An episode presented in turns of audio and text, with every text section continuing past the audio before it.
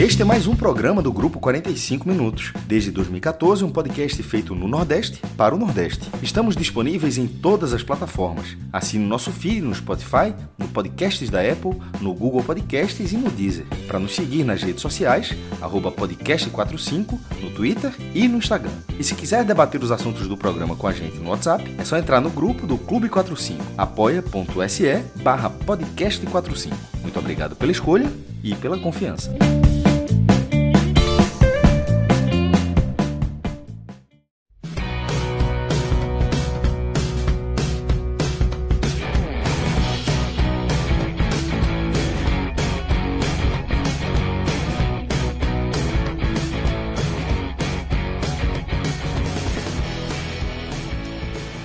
Gente!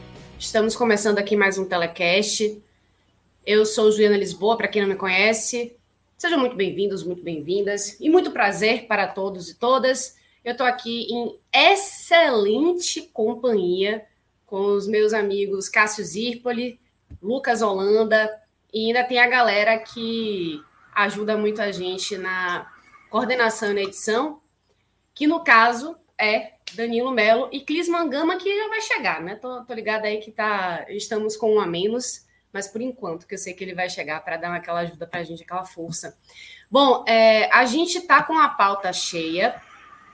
São dois jogos importantes na reta final dessa Série B. A gente vai falar de Londrina e esporte, o, o esporte que começou vencendo e depois perdeu de virada. E o Bahia, que empatou com o Vila Nova na Arena Fonte Nova e perdeu a grandíssima chance de sacramentar o acesso para a Série A, porque deu tudo certo, menos o Bahia fazer a parte dele. Mas, enfim, começando pelo começo, quero dar as boas-vindas aqui para meus amigos Cássio Zirpoli e Lucas Holanda. Cássio, maestro, é, primeiro, boa noite, seja bem-vindo. Eu quero falar um pouquinho sobre o, o, esse jogo do esporte, né? Que parecia que ia dar um ímpeto diferente, só que não foi bem assim, né? Boa noite, Juliana, Lucas, a galera que está aqui. É, a gente já está direto no programa, né? Só para não confundir, não, não é, água suja a gente pulou. Não, não, não. Eu acho melhor a gente... Não, vamos direto, sabe por quê? Porque a gente é, daqui a pouco. É só para tomar no, entender, no chat entender mesmo, é só para tomar no chat entender. A gente está em direto aqui, hoje sem água suja. Vamos direto, sem água suja. Isso. Estamos hoje sem é. água suja. Porque, e até porque ninguém, tá, tem, tem ninguém satisfeito. Nem, nem, nem esse é. bloco, nem o pessoal do próximo bloco. Ninguém está é, feliz. Ne, ne, oh, muita gente tá. Mas assim, ah, mas tá. assim. Eu... mas, assim, tá bom, tá bom, tá bom. Mas é, nesse bloco aqui, sobre Londrina 2 a 1 um do esporte, assim, algumas coisas. Esse resultado praticamente sepultou a chance de acesso do esporte. Né? O esporte agora, para subir, ele tem que ganhar os dois jogos é, falando em cabeça, acho que o Vasco tem que. Eu acho que é quase impossível, na verdade, porque teria que ganhar os dois, o Vasco tirar os dois e tirar um saldo. Na verdade, teria que ser o Bahia. Ou até o Grêmio, se o Grêmio perder do Náutico rebaixado, do, do Brusque rebaixado, Brusque rebaixado. Perder, é, assim. É... Férias. Na verdade, assim, o esporte não vai subir. Se o esporte subir, alguém entregou a vaga para o esporte no pior, na pior pipocada possível que pode acontecer. Então a gente está analisando aqui a situação de um time que hoje sepultou a sua chance de de, de acesso. É, é, é, nessa forma que, eu, que, que, pelo menos eu vou falar. Se tiver qualquer reviravolta, o nome é esse, reviravolta. A partir é, saiu do controle lógico completamente é, um, um, acesso. Então, é um, agora a campanha de esporte é uma campanha de permanência, de, de permanecer na segunda divisão. É, e assim, a, o desempenho do esporte em Londrina, ele é assim, é muito difícil de entender. Porque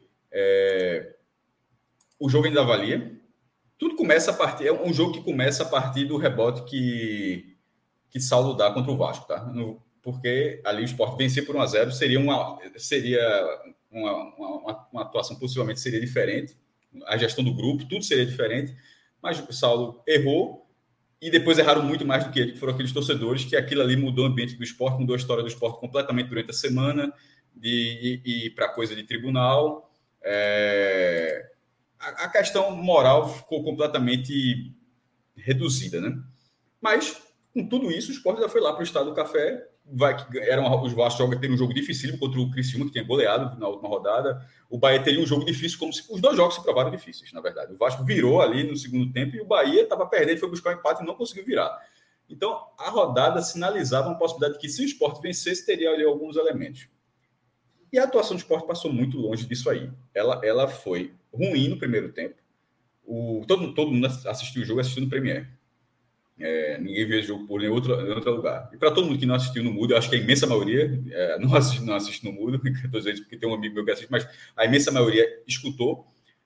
E Cabral e Dani Moraes nos, nos comentários, no primeiro tempo já estava chamando a atenção deles como o esporte estava jogando diferente das duas, duas últimas atuações, ambas em casa, é verdade, mas contra times melhores. Contra o Cruzeiro, mesmo na condição de campeão, e contra o Vasco no jogo, numa final naquele momento. É, a atuação do esporte pressionou a saída de bola, é, mordeu o campo inteiro, tentou jogar em velocidade, estava muito mais atento, e foi tudo que não aconteceu em Londrina. O esporte deixava o Londrina sair, aí o esporte começava a dar qualquer primeiro bote, quando a bola já estava mais ou menos no círculo central dali para frente, entendeu? ou seja, dali o Londrina tinha 30, 40 metros para andar com a bola sem ser, sem ser realmente marcado, cercado.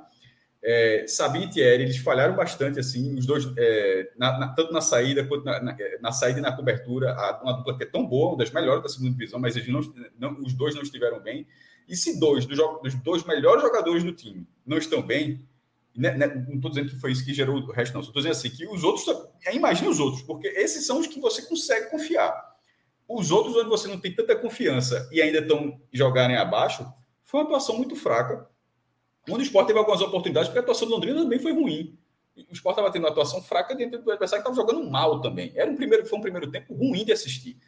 Mas que e nesse ruim, você, se você consegue acertar alguma jogada, você consegue levar, levar algum perigo. O esporte meio que conseguiu, que ele, ele, ele teve três lances de impedimento, que ali, um pouquinho ali, ele ficaria na cara do gol. Na quarta vez, uma, uma, um lance que começa tiro de meta, divide ali na bola. Lembrou até um pouco do lance do Brusque, do gol contra o Brusque lá em Santa Catarina. O esporte consegue, nessa vez, em condição legal, vai na linha de fundo lá com a bandeira, bem né, nessa função dele, toca e Love abre o placar. O esporte, né, né segundos antes do esporte abrir o placar, tinha chegado a informação de que o Criciúma também havia marcado. O jogo do Bahia estava 0 a 0 mas o Bahia era algo distante. O que interessava era o Vasco não ganhar. O Vasco precisava nem, podia até empatar. Não, é, tipo, perder já era um, um, lucro muito grande, mas empatar já seria um resultado excepcional, porque o Sport precisava de dois tropeços do Vasco. É, e na hora que chega essa informação, deu, foi tão rápido, deu nem tempo de quem estava em campo saber. Mas o esporte abre o placar e na hora da comemoração ele começa a falar assim, meu irmão, tá 1x0 lá para os caras. E assim continuou para o intervalo. E é importante destacar isso porque no vestiário o esporte vencia o jogo jogando mal e o Vasco perdeu o jogo. A lógica era a seguinte, velho, tá dando tudo certo só vai dar muito errado se o Vasco virar o jogo. O Vasco nesse momento precisa de dois gols, porque se o Vasco fizer um gol, a gente já volta, e a gente vencer naturalmente, a gente já vai voltar com um resultado excepcional, porque a gente precisa de dois tropeços no Vasco. Pode ser empate ou derrota, não interessa. A derrota ficaria mais fácil porque você iria para o saldo, mas na, na prática o esporte não vai tirar o saldo do, do, do Vasco. O esporte precisava que dois tropeços, não ia tirar o saldo. O esporte precisava ficar na frente do Vasco em pontos. E em pontos, um empate já servia. E naquele momento, só dois gols mudaria isso.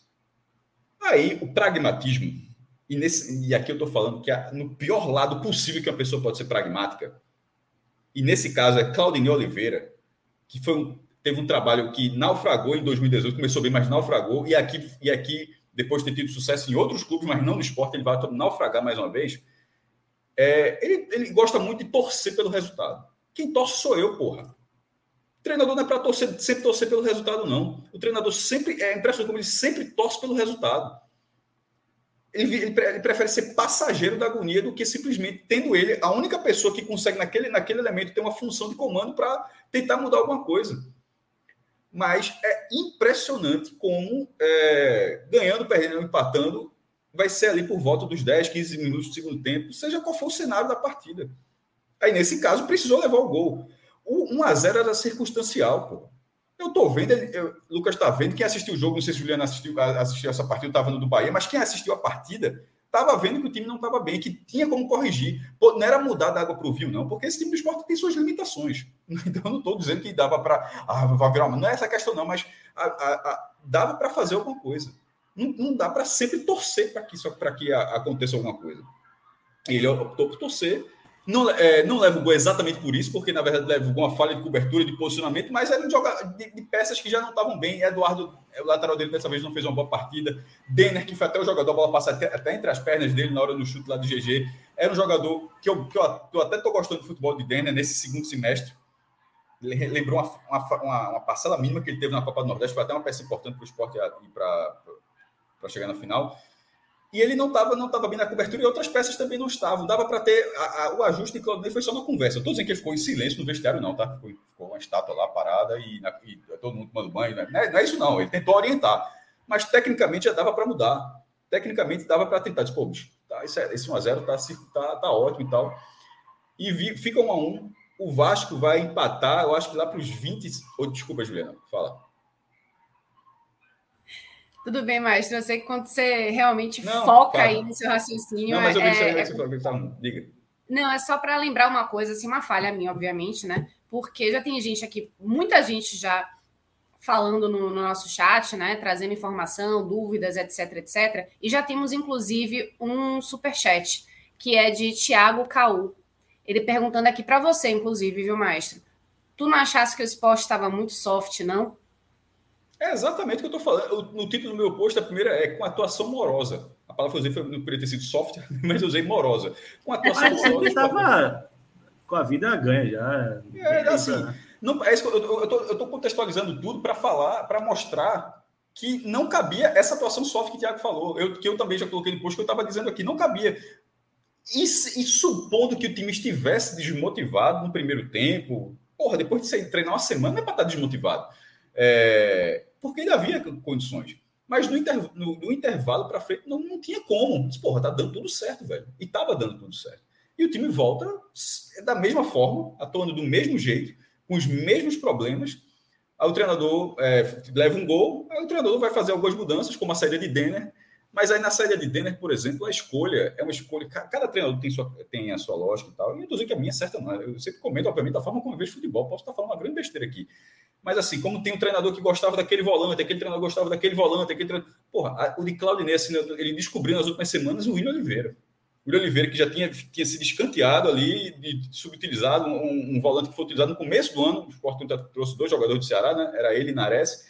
E ele se mostrou tecnicamente muito cara não tem intimidade nenhuma com a bola. Precisa jogar no basquete, que, mas porque com os pés, assim, a bola nos pés é um problema muito grande. A bola no pé dele é um problema muito grande. E ele foi sendo, ele foi ficando mais ali para algumas partidas, para uma característica de, ó, é um jogador forte, né? E segurar o resultado, de repente ali compor tal. Porra, tu, tá, tu, tu acaba, acaba de levar um gol. Tu precisa buscar a vitória. Não é possível que tu ache que o William Oliveira vai te ajudar, vai aprender assim. Não, é, que a lógica era tirar a Denner, botar o William Oliveira, dar mais liberdade para Fabinho, mas assim, aquele, aquele jogador ali podia ser Ronaldo, porra. Nesse jogo, era, era, tem que ser um cara que tratasse melhor a bola. Veja só, não era um cara para conter a pressão do. O esporte não estava contendo pressão, não. O esporte precisava pressionar, o contrário. Era o contrário. O esporte, não, um a um não servia o esporte, o esporte precisava construir o 2 a 1 um. Não era defender um a um assim que, que, que vira Fabinho. Então, ele já fez essa escolha, mas é uma escolha que ele vem fazendo recorrentemente e o jogador é muito limitado. É, e depois, aí chega a informação que o Vasco empatou, mas não mudava nada. Na verdade, quando o Vasco vai virar, é, acho que já é na reta final da partida. Não sei nem se, se falou se foi dito ou não na transmissão, se passou, passou batido, mas a virada do Vasco acho que já é na reta final. E naquele tempo, os jogadores do esporte não sabiam se estava empatado. O jogo continuava, o jogo continuava ali excelente para, para o esporte buscar a vitória. E aí vai, meu irmão, é, o golpe final. Porque quem assistiu falou disso, amigo, não vai dar certo. Não vai dar certo. Na hora que o treinador aciona Thiago Lopes, que não era mais para fazer parte do elenco do esporte. Porque o problema disso é porque todo treinador tem um encantamento por Thiago Lopes assim. Ele, deve, ele, ele deve jogar muita bola no treinamento, mais do que o time do Náutico. Thiago Lopes deve jogar sozinho mais bola que o time, que o time Náutico ganharia do Flamengo no treinamento. A, a, a bobagem que o vice-presidente do Náutico falou. Então, então, por essa mesma lógica, no treinamento, Thiago Lopes deve ser, assim, Real Madrid. Leão de treino. Leão é assim, porque assim, assim como impactou no vice-presidente do Náutico, que aqui o Náutico, o time do treinamento do Náutico seria uma máquina e não vai para o campo, é a mesma coisa que acontece individualmente, não com o time do esporte, mas com o Thiago Lopes. No treinamento, eu imagino que ele deva ser um jogador assim espetacular. Porque todos os treinadores têm um encantamento por ele, um encanto por ele, e, e o cara simplesmente não corresponde há muito, muito tempo. Porra, alguém sabia, alguém achava que seria diferente a atuação do Thiago Lopes hoje, porra. Ninguém, meu irmão, assim, ninguém. Tirando o Claudio Oliveira, talvez nem o Thiago Lopes tenha luta. Faz isso não, meu irmão, tô aqui vendo o jogo. Porque assim, ou, ou, ou, de repente ele poderia achar, não, vou mudar. Tirando o Thiago Lopes, então vou dizer assim, tirando o próprio jogador e o treinador, eu acho que mais ninguém, e aí eu incluo os jogadores do que mais ninguém achava que, que, que melhoraria o time. Mas o treinador acho que melhoraria. Ele não melhorou, claro que não melhorou. É, ele vai, vai inventando, então assim. É, aí no fim, um a um que já não servia, aí vai a associação de bobagens, numa falta, num lance de, é, de Sabino, que já tinha, já tinha jogado mal. Thierry tinha errado duas saídas de bola, mas Sabino estava mais grave, porque ele estava comprometendo o lance já com, a, com um gole atrás. Então, a, a, a, Thierry teve dois erros, os erros de Sabina foram mais graves que os dois de Thierry. Então, começa nesse erro lá, dois jogadores do esporte andando, um jogador do Londrina, a bola está indo lá para o escanteio do campo esquerdo. Aí o William Oliveira acha que se dá uma gravata ali vai passar batido com um voado, hein, porra. Aí a mesma bola já ia lá, mesmo que fosse lá, o cara ia brigar pela bola, mas não, não ia dar absolutamente nada, não tem nenhum outro jogador do Londrina perto. O jogador do esporte fosse marcar, ou fosse o William, teria Sabino na cobertura, se fosse Sabino, teria o William na cobertura. Não aconteceria assim, só se o cara fizesse aquela jogada que, que aquele jogador do Atlético Paranaense, que eu até no Bahia, fez na final da Copa do Brasil. Cirino, uma, Cirino. Uma, que foi até, até porque foi na ponta esquerda, que estava de costa, meteu na caneta, tirou dois jogadores e fez o gol do título Atlético Paranaense. Se, se ele fizesse uma jogada como aquela de Cirino naquela final da Copa do Brasil 2019, não aconteceria nada. Aí o cara deu uma gravata. Falta, cobrança de falta, bola bate na trave, rebote, gol do Londrina. Assim, é quase o, é o castigo merecido. Se, olha, meu irmão, uma falta merda dessa, acontece isso, pô. É para aprender, uma falta merda, acontece isso. Aí termina 2 1 acaba que não ia virar o jogo, né? Acaba assim, deixa a matemática lá ainda ao alcance, mas o esporte termina essa partida só. Acabou. 2022. A partir de agora, é, a partir de agora é o imponderável, imponderável esse time não, esse time não vai trabalhar com esse time. Se, se, se o esporte subir, né? Porque ah, ninguém acreditava na gente. Não, porra, se, se, se subir é porque entregou a vaga. A partir de agora, o esporte não sobe porque ele lutou muito e ninguém acreditava. Aquele papo furado, ah, ninguém acreditava, não. não. Se, se, se, acontecer, é porque ele ganhou dois jogos ali e alguém disse, ó, fica com a vaga, o esporte, querem não. É só é, é, esse é o cenário. Acesso é o acesso confuso. Né? É. sem intenção de subir, que é o que foi até o torcedor do Vasco. Oh, tem, e tem time no G4 querendo entregar, viu? Quero dizer nada, não. não mas, mas, mas o Bahia nesse momento tem que perder, mas isso não vai acontecer. Acabou, então, acabou. Com essa derrota. Bahia, o, Bahia, o Bahia, com, com o Barroca, ganhou um jogo. Não, mas é Claudinei do outro lado. Veja, se subir, veja, se subir, é outro time, é o Ituano, não é o esporte, não. Aí você pode até do Bahia não subir, mas se o Bahia não subir, não significa que quem vai subir é o esporte, não. É. Então, encerrando, é o jogo que, para mim, encerra, inclusive, ciclos. Assim, meu irmão, pode começar a testar Denival. Pode começar a hum. testar Denival. Saulo não será o goleiro do esporte ano que vem, nem o goleiro reserva. Pode começar Denival. E assim, Claudio Oliveira, você não vai demitir agora, porque ele vai se demitir, vai ter multa, aquela coisa toda, mas assim, tá na hora também de começar o planejamento 2023. Não dá para não, dá dá, dá encontrar um nome melhor. Dá para encontrar, até porque já, já, já teria uma rejeição muito grande, porque, na minha opinião, eu já, não sei se eu pego muito pesado, mas é a minha opinião, pelo menos eu estou sendo bem sincero. É um treinador indefensável. Indefensável. Eu digo isso De novo, né? De novo. De né? novo é, é, um treinador indefensável. O treinador, o treinador que faz alteração onde absolutamente nenhuma outra pessoa acha, acha que aquilo é, é correto é, é, é um brincante. Mas enfim. Bom, antes de passar a palavra para você, Lucas, eu queria só é, pedir para vocês que estão acompanhando a gente na Twitch, também no YouTube, é, para, por favor, curtir a nossa live, dar aquela velha moral. Aliás, você também está escutando pelo podcast, né? Não tem nada, não tem problema nenhum, não. Você termina de escutar, depois dá uma passeada lá no nosso YouTube, dá aquela curtida, não precisa nem reassistir ou reescutar mas deixa lá o, o like. E caso você ainda não tenha se inscrito no nosso canal, faça isso, por favor, o dedo não cai, é de graça e fortalece muito a gente, ajuda bastante para que a gente consiga manter esse projeto muito importante, muito legal e muito, como é que posso falar? Desafiador, adoro essa palavra, que é manter o NE45 com tanta gente focada, com tanta gente dedicada e estudiosa para trazer o melhor conteúdo possível sobre o futebol do Nordeste. Então, por favor, não custa nada, mas para a gente faz uma diferença arretada. Então, continuem mandando sugestão, compartilhando o link da live, compartilhando também ou, com seus amigos o, o, link no Spotify, no Deezer, onde você escuta o, o podcast. E também dizendo, né? Trazendo aqui sua bronca. Hoje o, o chat está cheio assim de, de palavras de amor e amizade, né? Todo mundo muito feliz.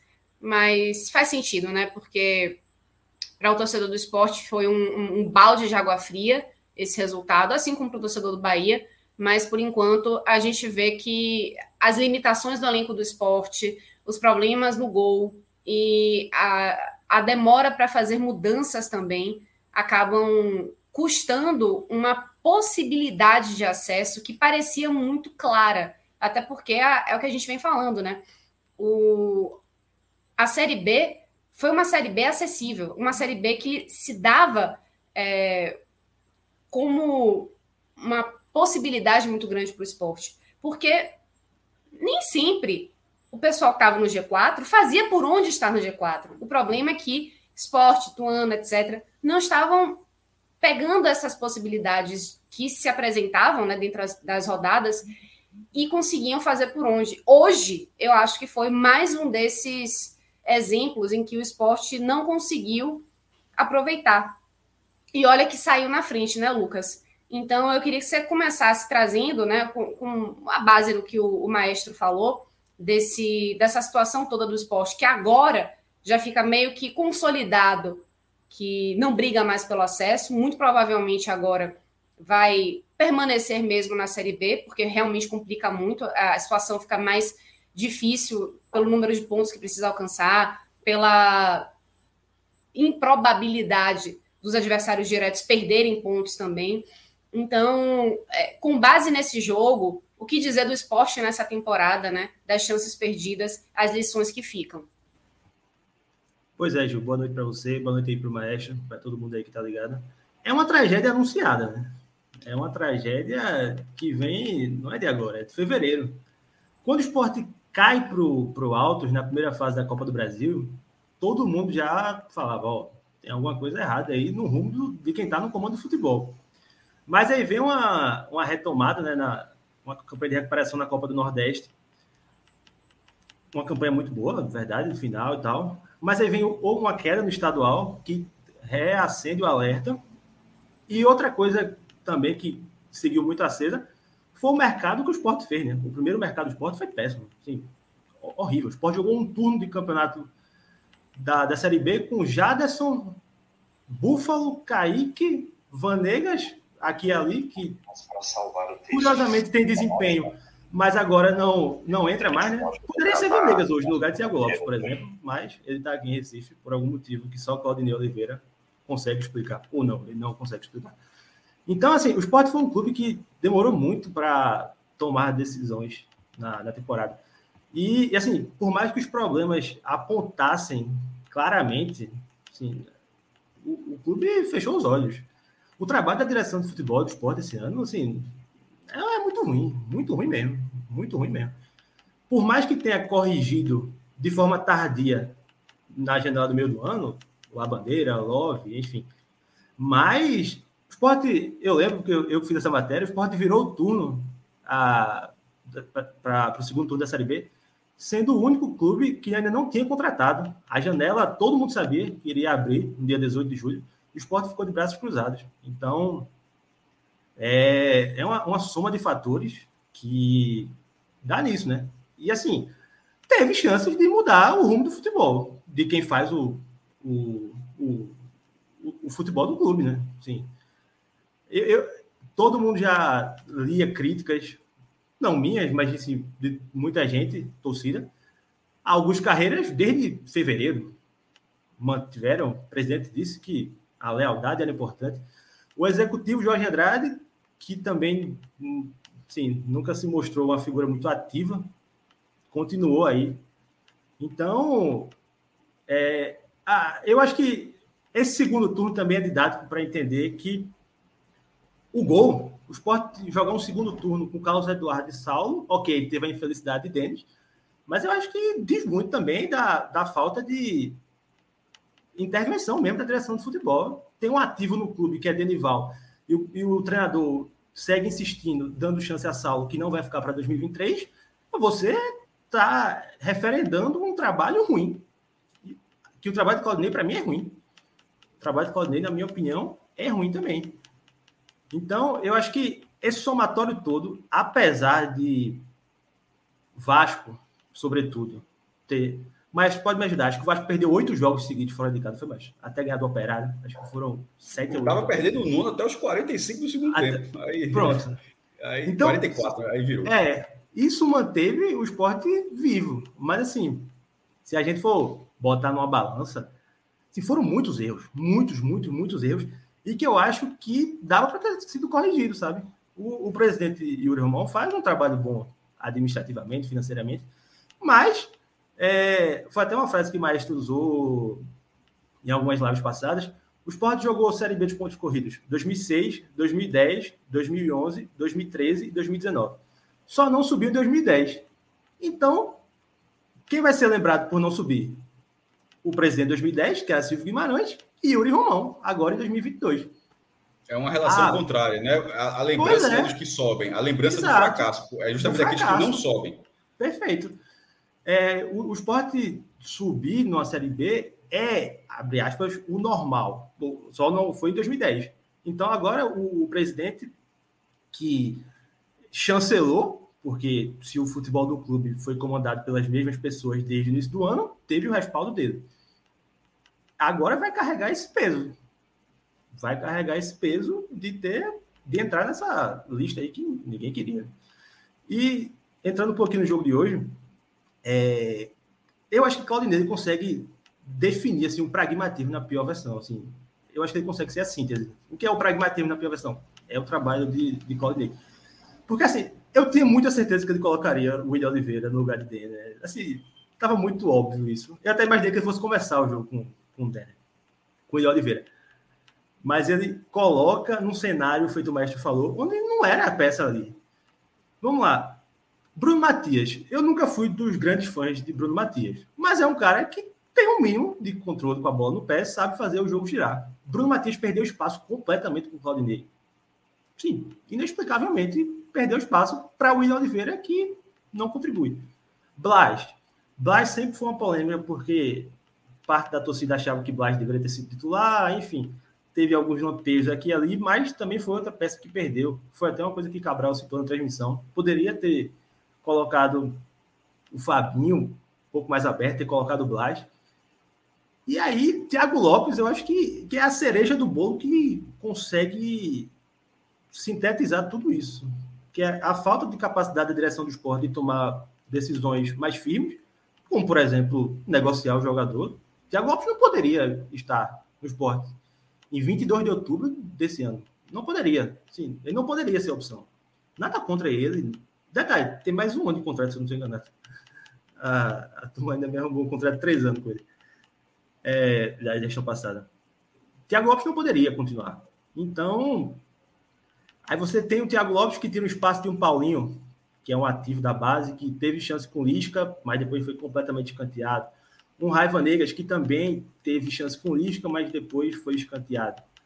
Então, acho que Thiago Lopes consegue sintetizar a, a falta de ações firmes da direção de esporte ao longo do ano para mudar, consegue sintetizar a teimosia de Claudinei, que só ele enxerga o que ninguém consegue enxergar, o que só ele acha que é certo, e mesmo provando que está errado, ele repete os erros, e a incapacidade do esporte de, de aproveitar as oportunidades. Né? É... Lucas, só um, um, um parênteses sobre o que você falou de teimosia toda vez que eu falo teimosia, é para não usar a palavra que, que, de vez em quando eu acho que é a palavra correta.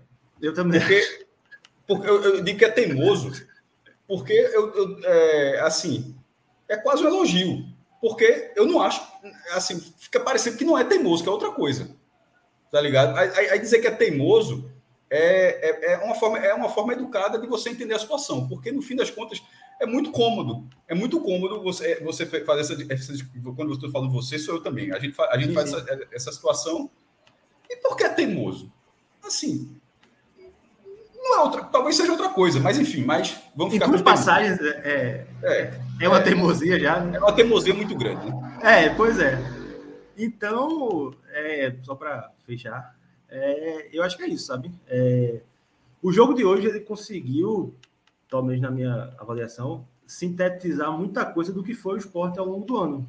Um time que não consegue decidir na hora que é para decidir, um time que não consegue aproveitar a, as oportunidades, um time que escolheu, é uma escolha, e aí tá pagando caro, é, manter os mesmos erros, os mesmos erros de fevereiro, os mesmos erros de, de, de julho, quando o Lisca saiu, enfim, os mesmos erros que Claudinei passou aí toda a rodada até ele se convencer de que Kaique não tinha mais chance. Aliás, ele não, né? O, o departamento médico detectou a lesão lá. Então, acho que é isso. Acho que o jogo de, de hoje é sintomático aí para o esporte ter uma lição. Não sei se vai aprender. Tem eleição aí, né? Vamos ver. É, a gente poderia até tentar traçar um planejamento. Ah, já começa a planejar segunda-feira tal, mas tem eleição, né? E a gente sabe que eleição no esporte não costuma ser das mais calmas. E agora tem o peso de não subir, né? E agora pode. É uma, eu acho que. Não sei se será determinante, mas acho que vai pesar positivamente. Não, vai, postar, vai, vai pesar negativamente, na verdade. Com certeza. É, vou aproveitar também um momento agora para trazer um comentário do Hugo Rafael, que, enfim, fez um superchat também, diz, dizendo o seguinte: no Clube de Regatas Vasco da Gama, o Vasco da Gama, gostaria de agradecer os serviços prestados por Yuri Romão e Augusto Carreiras para a garantia do nosso acesso. Mas no fim das contas, tá, é nem isso. Ganhou jogos, foi lá, perdeu oito seguidos, mas aí ganhou do Operário no finalzinho. Contra o Sport foi lá buscar no finalzinho, empatou. Contra é, o Criciúma agora virou o jogo. Então, assim, tá lutando. É, assim, é, é, uma campanha, é uma campanha, assim, eu acho que o time do Vasco é muito maior do que o do esporte, não. Isso não é nem porque eu, eu, Exatamente, eu, eu penso eu, exatamente igual. Eu acho que o esporte meio taça há muito tempo, e do Vasco, assim, mas sobem quatro, tem que subir quatro times, é a regra, é a regra do campeonato. Assim, é eu até falei uma vez, a SAF vai mudar. Se, meu irmão, se na primeira divisão tiverem 20 SAFs, quatro SAFs vão ser rebaixadas. Então, assim, porque o regulamento obriga a quatro times cair. Então, nem sempre assim, o cara, algumas situações quer dizer que aquilo é determinante. Então, assim, no caso do Vasco, não é porque está subindo que é um bom time. Já, já, vi muitas vezes o time, mas está lutando, está conseguindo os resultados. E o esporte, enquanto o Vasco vai lá no último lance, lá virou o jogo, no último lance contra o esporte empatou, no finalzinho desse virou, o esporte é o contrário. No último lance contra o Vasco, você deu empate, nesse tomou a virada. É, é um vai, um, na reta final, um vai conseguindo os resultados e o outro vai abdicando os resultados. Porque, veja só, o Vasco foi atrás de dois resultados, o esporte cedeu dois resultados. Né, nos últimos sete dias, porque o jogo foi domingo, né? Hoje é sábado, nos últimos sete dias, o esporte cedeu cinco pontos. O esporte chegou a ter seis pontos. Contra o Vasco tinha três até os 48 do segundo tempo, e nesse tinha três até os 10 do segundo tempo, e no final virou um ponto. E o Vasco arrumou quatro. É, e, e o Murilo Tinoco diz aqui: o Vasco fez o dele. Fez, fez e não fez também, né? É isso que você, falou, que você falou, né, maestro? Né? Conseguiu é, buscar alguns resultados improváveis ou menos possíveis, né? Menos acessíveis, digamos assim, mas foi lá buscou, enquanto o esporte cedeu alguns que já eram mais acessíveis, né? Então, Eu já estava muito afunilado, tá... Juliana. Oi? Desculpa, termine. Não, é, pode falar, era isso. É porque já estava. E, e, nisso, num cenário já afunilado, porque é uma coisa que até que o Lucas falou no começo. É, você, não precisa, você não precisa brigar pelo acesso no segundo turno, não, pô. Você tem que estar tá brigando pela. Você, se você for regular, por exemplo, o Bahia vai subir pela. Vai, deverá subir pela regularidade. É um time sem brilho também. Tanto é que sem brilho, o torcedor, que o torcedor do Bahia tá puto com o Bahia, o Bahia já trocou duas vezes treinador, e mesmo assim tá para é. subir. Porque o regulamento impõe que alguém suba, mesmo assim. Então é um time sem brilho, mas é um time regular. O Bahia está no G4 desde a estreia. Se o Bahia subir, significa, vai, vai, significar que o Bahia, até que ele não Todas pode ser passado, né? não, não, vai passar, ele não tem como ser ultrapassado na próxima, é que ele ficou 38 rodadas no G4. Porra, então ele teve regularidade. O esporte não teve regularidade, como o Lucas falou. O esporte, o esporte é, e nesse caso é, é, culpa da direção. 14 rodadas com o Dalpozo. Sonegou 14 rodadas. Não sei se a palavra é sonegar. O esporte é, ignorou, melhor dizer. Sonegar, sonegar. O esporte ignorou 14 rodadas. O Sport ignorou, ignorou acho, tinha um, um ataque ino, inoperante já de tempos, e é, com as carências assim, gritando. E não é porque falta de aviso, não. Falava, falava, falava, falava, falava, e assim, o Sport esperou em 14 rodadas, assim, sem, sem nada. E, e nisso teve, ganhou nas, nas primeiras rodadas, enganou, depois o fumo vem, pô. A falta de futebol uma hora, uma hora conta. Então, o esporte negligenciou, até no fim das contas a palavra estava querendo essa. O esporte negligenciou o primeiro turno, foi buscar o segundo, segundo turno, se aproximou, chegou a ver um cenário possível, mas aí tem algumas limitações, algumas falhas que faz parte do jogo. E aí, na hora que você está na campanha, você não pode errar. Porque o Bahia pode errar. O Bahia errou e não, não tá errando. É, tá errando. O Bahia tá errando, perfeito. O Bahia tá errando e mesmo, mesmo assim vai dar. O esporte já não tinha mais como errar. Então não é que o esporte é um time horroroso. Né? Na verdade, esse time agora, esse time agora do esporte, é, eu mudaria o treinador. Mas esse time, não, não, realmente não gosto. Desculpa. Não. É, peço desculpa a Claudinei, mas realmente não gosto dele. Causa, no esporte, no esporte. Ele já subiu para a primeira divisão, então é. não, vou, não, vou, dizer que é o treinador que não consegue, já consigo, mas no esporte eu não gosto do trabalho dele. Tem uma causa é, de acesso. Por causa dele mesmo, né? De renovação. Mas se, vai subir. Se, se subisse, se subisse. É. Esse time agora do esporte que está jogando agora, se esse time do esporte jogasse as 38 rodadas, você quer assinar agora esse time jogar as 38 rodadas, eu pensaria dois minutos, mas talvez eu assinasse. Porque eu acho que esse time atual, esse time atual do esporte, as peças ofensivas, os dois zagueiros, tem, continua tendo carências. Mas esse time atual, jogando 38 rodadas, ele seria o Bahia. Não estou dizendo que é o Bahia, seria o que o Bahia faz de regularidade. Ele seria esse time agora que dá uma farrapada aqui, mas que a cada cinco rodadas costuma somar mais pontos do que deixar de ganhar pontos. Certo? Porque esse time agora é maior do que o primeiro turno. E o primeiro turno tá, cobrou a conta agora. É, o go... Falta goleiro, continuaria tendo algumas carências. Acho que teria precisaria do goleiro, certamente. Mas tirando, essa, é, tirando o goleiro, e não é pouca coisa, tirando o goleiro, Juliana, da, do, daqui para frente seria um time que brigaria pelo acesso. Mas você não pode brigar pelo acesso só em 15 rodadas.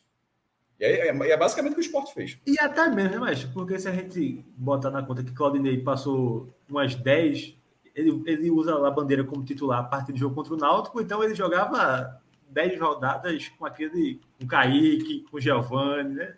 Então... Não, é, é, meu Deus do céu.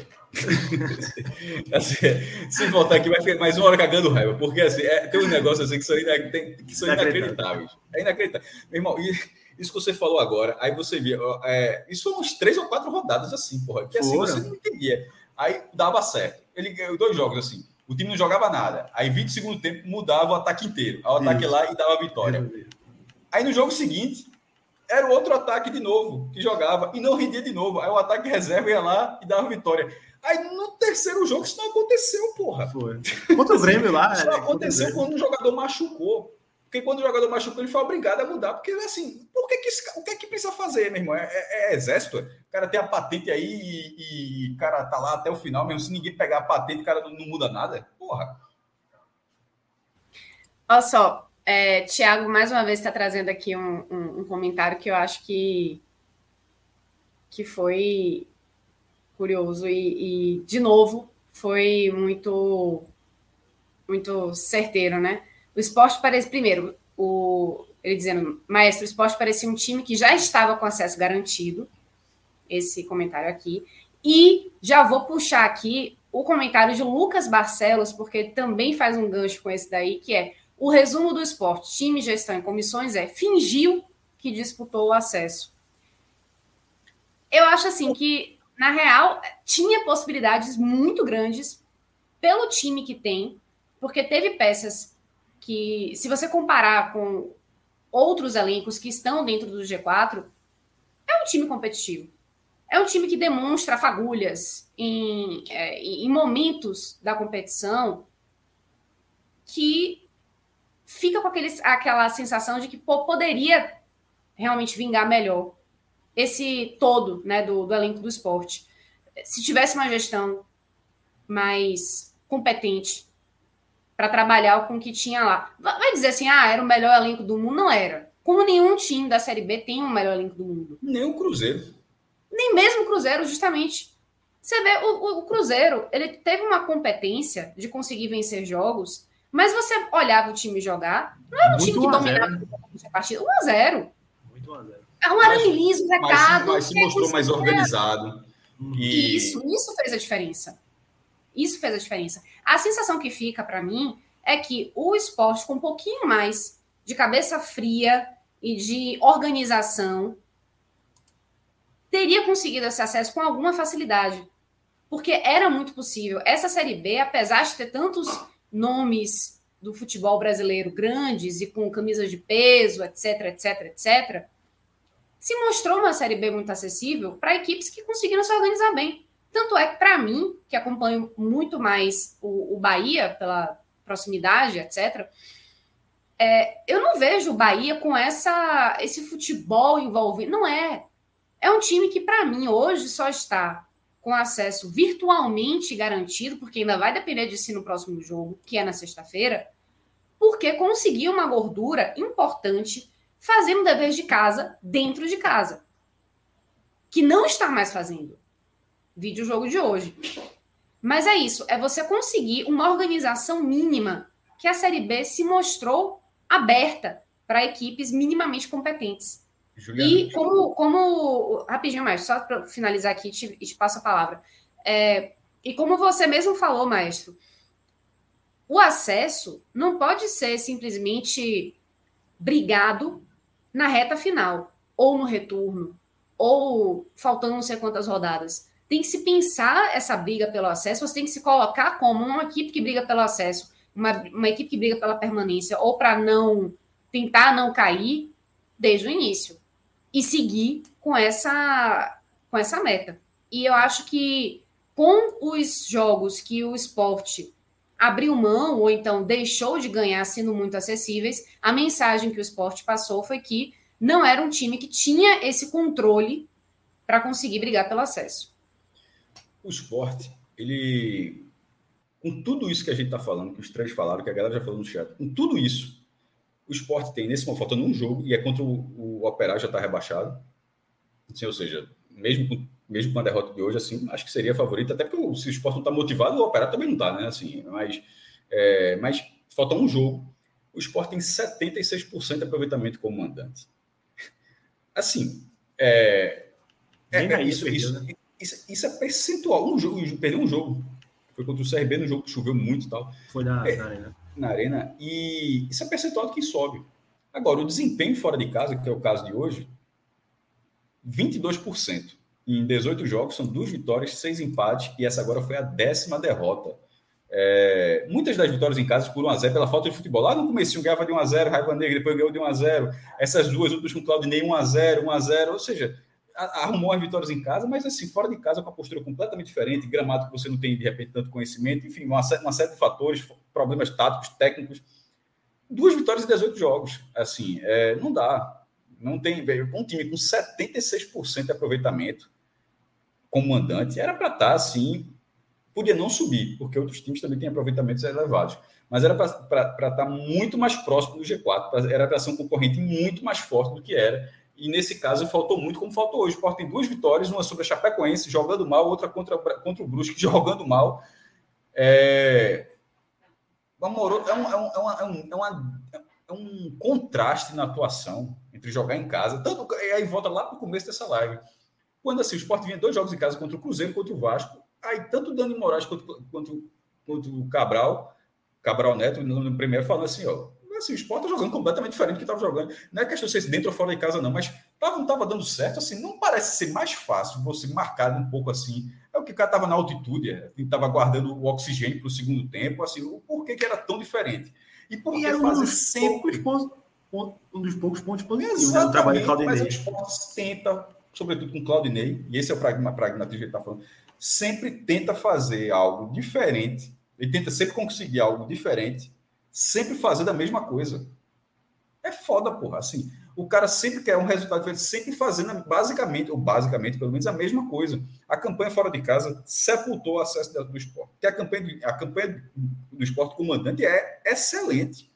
Sobretudo, a gente está falando de assinatura. Vamos assinar aqui agora. Quer assinar 76% de aproveitamento ano que vem. Não, eu não garanto, assim, se chegasse aqui um, um espírito, ó, eu não garanto que você vai subir.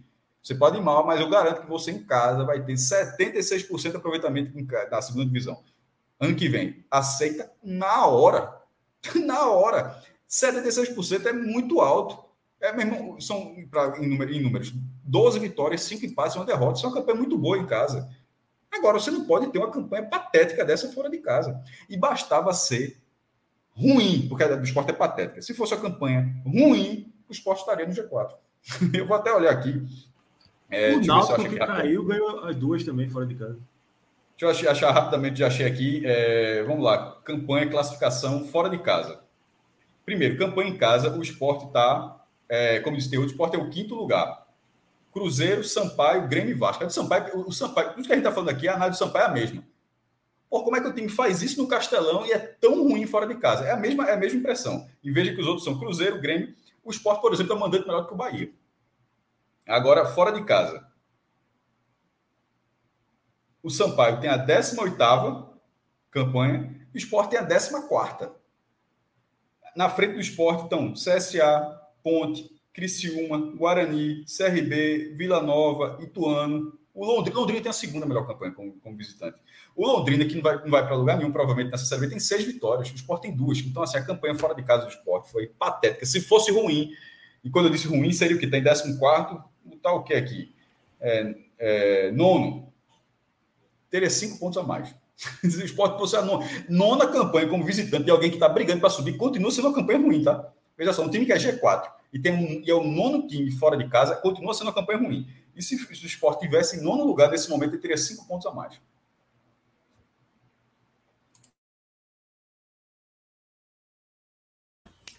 Puxado. Puxado. Bom, é... algo mais para vocês trazerem para esse. É cenário só, né? Para encerrar. Leozinho, é isso. Porque eu é, sempre não. deixo aí o.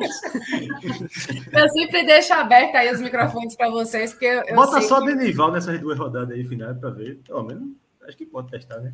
Não, a gente vai falar isso agora no destaque perfeito. É o que entra é, agora. Se puder testar, aí pronto.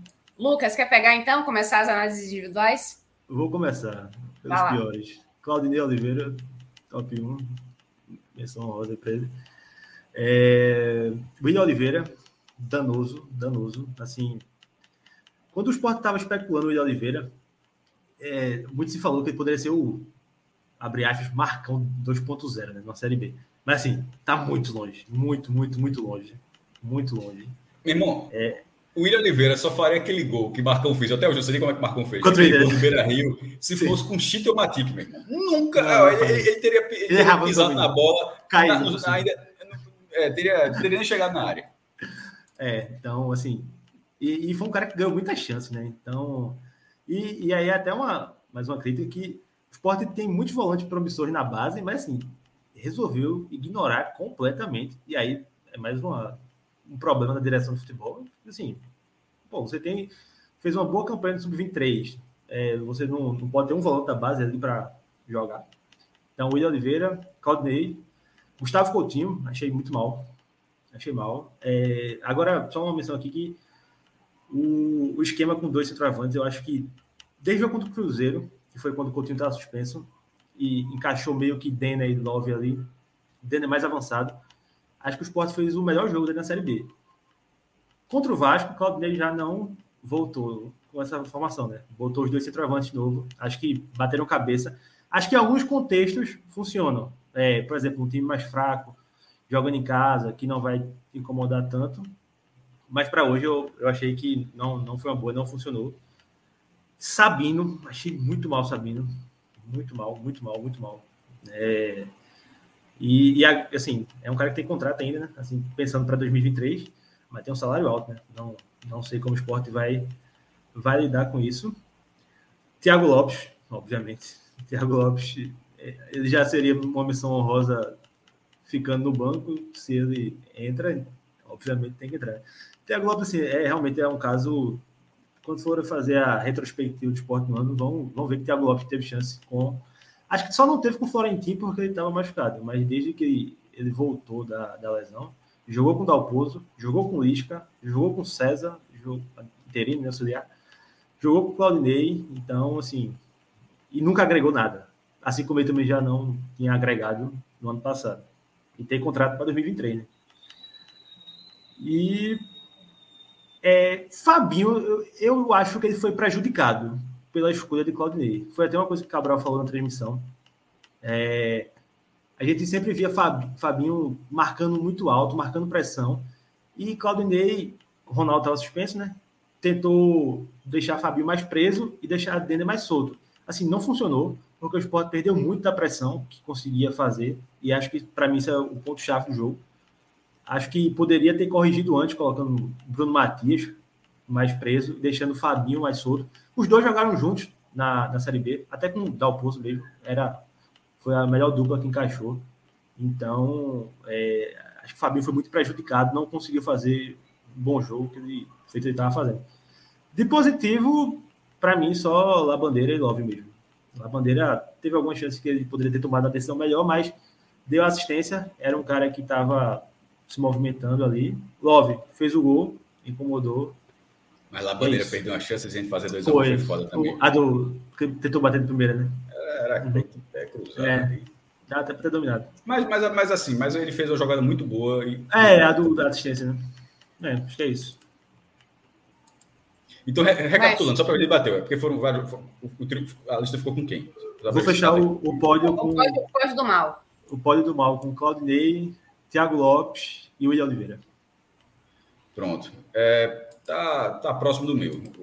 Claudinei não, não coloquei porque a gente não, não, não coloca treinador, mas se tivesse é. algo que estaria. É uma, é uma das piores figuras do tá esporte. Como tá sabendo? Como tá sabendo no lugar dele? Foi uma das piores figuras do esporte é, no estado do café. É, na minha lista tá é, William Oliveira, porque já estava mal, entrou mal, e aquela falta de sair o gol daquela falta é o castigo para dizer ao meu irmão bicho, para a carreira, assim, ó, para a carreira dele, porque ele é um cara novo, vai continuar jogando bola. Só, bicho, tu aprendeu hoje, pelo menos, né? Assim, tu aprendeu. Assim, tu, não vai fazer um negócio desse assim de novo, não. Porque aquele leva, é bom que ele leve para a vida, porque para aprender. Digo assim, porra, olha o que tu fez, olha o que gerou. É, então ele está na lista. É um, é um dos volantes que o Ceará mandou, é assim, disparado pior. O Vozão, o Vozão foi foda para mandar o volante esse ano. Nares, o Oliveira e quase veio o West. Fabinho era do Ceará, mas não veio do Ceará, né? Mas assim, o melhor é Fabinho, disparado, mas não veio exatamente do Ceará. É, dois vieram de lá. E quase veio o terceiro. Né? Nares é técnico, mas é displicente demais. E o William Oliveira, assim, é muito, é muito, muito limitado. Muito limitado. É, até, é, até falei Caetano assim no, no, no Twitter, tá falando assim. Estou jogando bola, eu sou péssimo jogando bola. Eu falo isso aqui, mas eu não sou profissional, pô. Mas assim, a impressão que dá é, só tem tamanho o William Oliveira como jogador. Assim. O cara, mas assim, a intimidade dele com a, com a bola é muito baixa. Assim, muito material, trabalho para ele é um problema. E um detalhe, mas é... até para falar um pouquinho desse primeiro turno, ele era titular absoluto e Fabinho era banco para ser o Gilmar da Porra. É porque Fabinho começou muito mal. Foi, teve uma estreia horrorosa. Mal e, aí passou um é, mês sem jogar. É, sim, aí sim. quando voltou, jogou bem. A estreia. Mas para você ver, para você ver, é, é, que, como é isso é incoerente. Veja só, ele, ele estreou mal, certo? E passou muito tempo para voltar porque estreou mal. É, então, Fabinho deve ser o contrário. Fabinho deve, Fabinho deve, é, deve ser uma derrota assim, no, no, treinamento, né? Porque se a, se a lógica de um cara como o Thiago Lopes de continuar sendo utilizado, mesmo indo mal em campo, é, a gente estava falando aqui é porque ele vai bem no treino. Então, assim, a gente tem que cogitar que o Fabinho não joga nada no treino. Porque, assim, supondo que ele tiver, que ele consiga desempenhar o que ele desempenha no campo, como é que ele demorou tanto para voltar? É assim, não faz ou, ou, ou, tipo, só para esse jogador que vale é o resultado no campo, para esse jogador que vale é o resultado no treino. É assim, porque não faz sentido, não encaixa, não bate, não bate. É, mas enfim, voltando. Ah, voltando não, seguindo, né? Porque Thiago Lopes está na lista. É, Thiago, eu falei Thiago Lopes, pronto, já entra aí. Quando entrou, sabia que não ia adiantar, não adiantou nada. Quando teve a paradinha técnica, o Thiago Lopes vai ganhar, vai ganhar porra nenhuma, porra. Vai, ganhar bola, vai, vai ganhar nada, meu irmão. Assim, não, não, não ganha. Assim, é um jogador, um jogador que não. Ele botou no lugar de lá bandeira. Era um cara para cair na ponta direita. Meu Deus do céu! Meu Deus do céu, assim, como é que o treinador achou que isso ia dar certo? Porra, não deu certo nenhuma vez desde que esse cara tá no esporte, tipo, nenhuma. Se, tem, se, se aconteceu, foi não, meu irmão. Não, eu não lembro, não assim. Não aconteceu. Não assim, aconteceu. o cara botou na ponta que ele poderia, ele poderia, poderia. Meu irmão, eu vou falar a mesma coisa que Cabral, que um torcedor do Bahia falou no dia que, que Anderson foi demitido, foi lá na derrota da Chapecoense. Eu, eu nunca esqueci esse comentário, guardei para mim porque eu acho que vale hoje.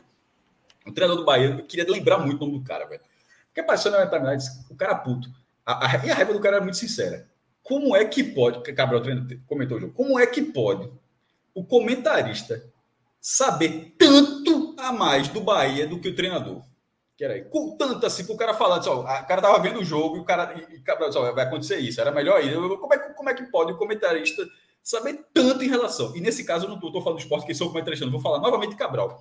Como é que pode Cabral saber tanto a mais? Cabral para mim, como é que pode Cabral saber tanto a mais do que Claudinei, porra? Porque na hora que entra, você, meu irmão, o cara falou assim, eu disse, ó, com educação, que eu tô, tô, tô, com um pouco mais de raiva aqui, Cabral é mais polido, Cabral falou na educação assim, é, eu não faria essa substituição. Foi. Porra, que isso, ministro, merda do caralho, pô. Claro que não faria. Aí ele falou assim, ele falou, eu não faria. Como é que, como que pode? Cabral tá vendo o jogo, vendo jogo no esporte, forma, via outras partidas também, pô. Ou seja, ele vinha do Bahia, sabia mais do que Anderson, mesma coisa. Bicho, aí ele, e, e, e não é só não dizer, não colocaria jogador, Cabral fala, é, acho que era melhor. E eu acho que muitas pessoas achavam isso. Fabinho, naquele momento, vai para a ponta direita, bota um outro jogador, ou de repente, se fosse até o caso do mesmo Thiago vai ficar atrás mas não na, não lá na, na frente, ponta, pô, que vai Fabinho, que vai é. ficar. É, na, na, ponta é foda. Então, assim, não, como é que pode alguém tá vendo? Você tá vendo o jogo, você acha isso, o cara que tá, o cara que tá comentando na transmissão acha isso, outros torcedores na timeline durante o jogo acham isso. Como é que pode só o treinador não enxergar isso? É, é, é inacreditável. Enfim, aconteceu o feito, Thiago Lopes está lá. Fala, Juliano. É só isso. Ou ah, falta. Não é teimosia. Não é teimosia. Não, é, é teimoso, é teimoso, é treinador teimoso. Teimosia, então, lá, William Oliveira, Thiago Lopes, Eduardo, não gostei. Fala, é, tá muito melhor do que estava Everton, mas essa atuação, acho que o lateral do esporte não foi bom nem no primeiro nem no segundo tempo. E no, segundo, e no, e no gol de empate Londrina ele faz diferença. Lá a bandeira não voltou, mas assim, ele, ele, ele deu um 3 metros assim para o cara do Londrina cruzar na, cruzar na área e virar um problema. E, e não apoiou muito bem. Então, assim, acho que Eduardo também está nessa lista. E como foi dito aqui, Sabino. Sabino, para mim, tá. É, eu coloquei quantos jogadores? Quatro. Quando a raiva é maior, quatro, né? É, o pode ficar maior. É, aí eu botei, botei, Sabino, porque acho que na verdade Thierry também não foi bem. Thierry não foi bem. Mas Sabino, Sabino, mas Sabino falhou muito mais do que Thierry. E aí, e aí, e aí coisa que a gente falou logo no começo da live.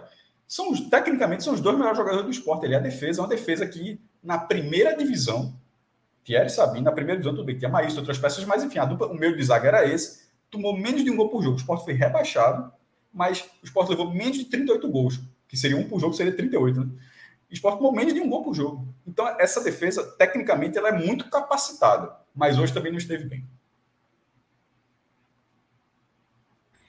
Muito bem. Queria saber o seguinte, para a minha coordenação aqui, se a gente pode chamar nosso recreio. E se a galera do Bahia já está aqui, que a gente faz um recreio Coordenado, ponto. Isso, do recreio, antes do recreio, eu vou falar só uma frase, mas não vou, a, a, que foi dita aqui, mas não vou é, ampliá-la, porque eu acho que isso vai ser pauta muito em breve.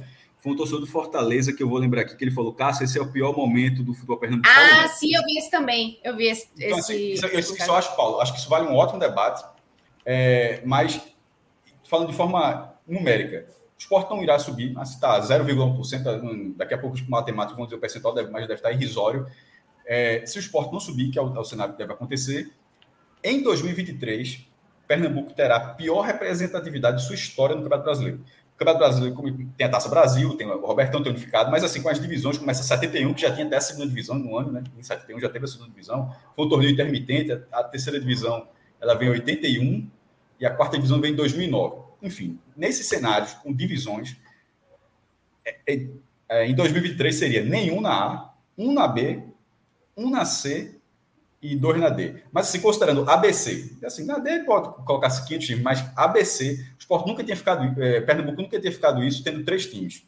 Porque no mínimo estava ali, dois na C, é, como foi em 2017. No 2018, o Sport estava na A e, na, e, e Santa e Náutico, os dois na C e tal. Mas assim, como o Santa caiu e não subiu, e o Náutico caiu e o Sport permaneceu, ou seja, só dois times entre os 60, nenhum na primeira divisão, um na B na C nunca aconteceu. Então, é sim. O debate que, é que vai ser maior vai ser como é que se chegou a isso. Tem vários, vários caminhos. Mas acontecendo esse cenário é a pior representatividade de Pernambuco. Eu digo isso. A Bahia, por exemplo, estava assim. Estava com um na B na C, mas a Bahia tem dois grandes. No caso de Pernambuco, é, um, é, uma análise diferente, porque tem três times, ou seja, tem um terceiro, tem uma terceira força que tem muito mais capacidade do que uma terceira força da Bahia de se representar no Campeonato Brasileiro. Ok, então vamos seguir aqui para o Best Nacional, nosso recreio. E antes queria dar as boas-vindas para Pedro Pereira Números, aliás, Pedro Números Pereira, que chegou direto da Fonte Nova. E uma sensação assim, né, que não é das melhores, não, né, Pedro? A gente vai, a gente vai falar sobre isso. É, essa live de hoje não é dos melhores sentimentos para os times envolvidos. Especificamente, já temos. E vamos então para nosso momento recreio no Best Nacional. Como é que está o nosso saldo? A tela está muito pequenininha para mim. 5.361.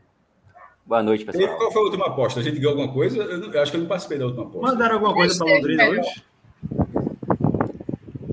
Não, a gente deixou passar Esporte Esporte Básico deixou passar. Batida. É Eita, a gente acertou com o Corinthians. Volta, olha, a gente não tinha, a gente não tinha gravado depois Foi, da Copa do Brasil. Não.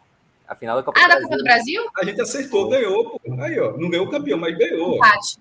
Mas tinha uma outra aposta, não vi, não, cara. Histórica ali. Ganhou essa e outra. A Atlético Mineiro morreu. Oh. Atlético perdeu do. Não, ele perdeu. Ele perdeu do. Ah, mas tem ali retorno zero. Porque tá o verdinho, eu vi como se tivesse dado vencido, mas Bom. perdeu. E a outra. Aí já ficou mais para trás, né? Aí já está mais domingo passado. Não, foi a da final da Copa do Brasil. A gente ganhou da Copa do Brasil, Juliano. Que foi uma aposta arriscada, né? Arriscada. É. Não, mas ganhou mesmo, porque, veja, ganhou mesmo porque a, aposta era vitória do Corinthians. Aí a gente, bora, ou, ou, era só empate, a gente botou empate e vitória do Corinthians. Acho que era vitória ou então, do Corinthians. vitória do Corinthians e empate. Botou, a gente botou Corinthians ou empate. E não, então, mas eu digo, não, porque não, é. não, é o que eu estou dizendo aqui, como, é porque o começo não era assim. É. O começo dela era só um resultado, aí a gente chegou a um consenso de que era melhor ter os dois resultados. Mas eu não me recordo se era assim, era só a vitória do Corinthians ou só o empate. Foi mas a, vitória do Corinthians. A, a, ideia inicial foi colocar a vitória do Corinthians. Então foi muito melhor. Então a gente mudou é. para melhor. Aí a gente até cogitou botar só o empate depois, que era uma, uma odd melhor. Não, mas foi uma boa aposta e essa foi bonitinho. Deu certo. Pronto. Certo, então. Se manifestem aí. Vocês querem brincar de quê? Vamos lá. Não, mostra aí. Vamos ver os jogos. Eu não faço nem ideia, meu irmão. O cara chega feio desorientado. Bom, enquanto o maestro se orienta, queria só lembrar você que não tem ainda sua conta no Best Nacional, faça sua conta, porque é o melhor site de apostas, de apostas que tem, as melhores odds. E você tem a gente também passando vergonha toda semana, todos os dias mostrando o que não fazer para você. E quando você fizer a sua conta, você pode colocar o nosso código, que é o podcast 45. Você não paga absolutamente nada mais por isso, mas assim como o velho like que você pode dar no nosso YouTube, na Twitch, também avaliar a gente de forma positiva nos agregadores, você pode também colocar o nosso código que dá aquela moral para a gente, dá aquele retorno massa para a gente continuar mantendo o nosso portal em E45. Bom, dito isso, já estamos aqui com algumas possibilidades. Meninos, fiquem à vontade. Eu vou me abster hoje, porque das vezes que eu tentei, eu digo, é melhor não. São Paulo é uma boa. Cadê minhoca para falar sobre Rapaz, isso? já vai mexer com minhoca assim de graça. O cabo em casa, tranquilo. É, o, o Grêmio, eu acho que vai ganhar fácil do, do Náutico. Até porque o Grêmio pode subir, né? É. O, Grêmio, o Grêmio pode subir. Eu acho que vai ganhar fácil agora a odd é baixinha, né? 1,37. Não, mas é só se fosse múltipla, né? Acho que vale por é. uma múltiplazinha. Uma múltipla, talvez. É... Qual foi o, São... o jogo de São Paulo? Juventude de São Paulo. Ju... É, Juventude morto, né?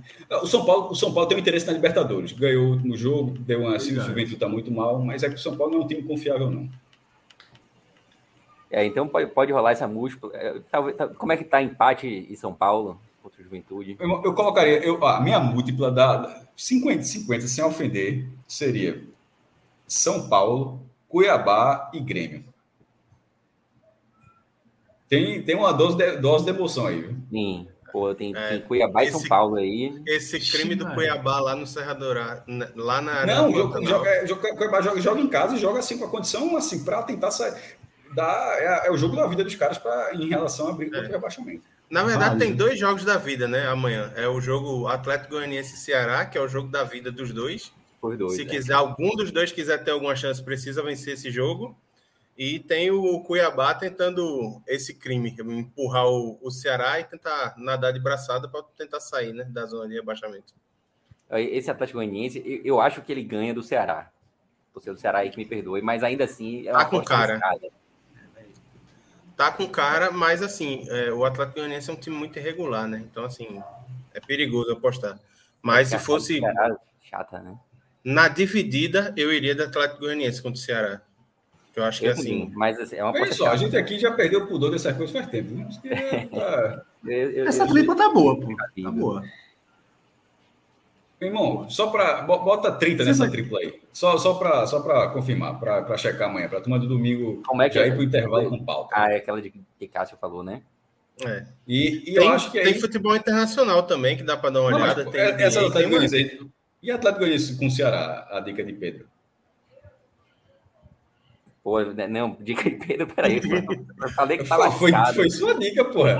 Não foi, não? Eu acho que ganha, mas eu tô achando arriscado. Então, não, a gente já perdeu o pudor, já colocamos muito beleza, tempo assim. vamos, né? Bota 15, Dá uma 15, zicada 15 no Atlético Goianiense. Qualquer coisa faz uma duplinha. Palmeiras Flu, e. Atlético Goianiense botando vintão. Pronto. E o Flu? Clássico, né? É é Não, clássico.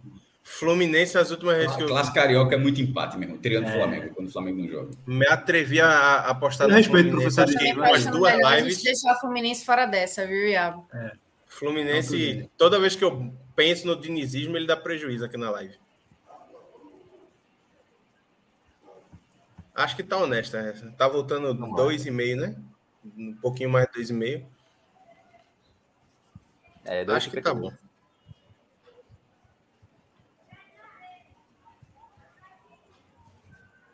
Colocou e agora ficou internacional. Só para fechar uma, a quarta aí, já foram três, né?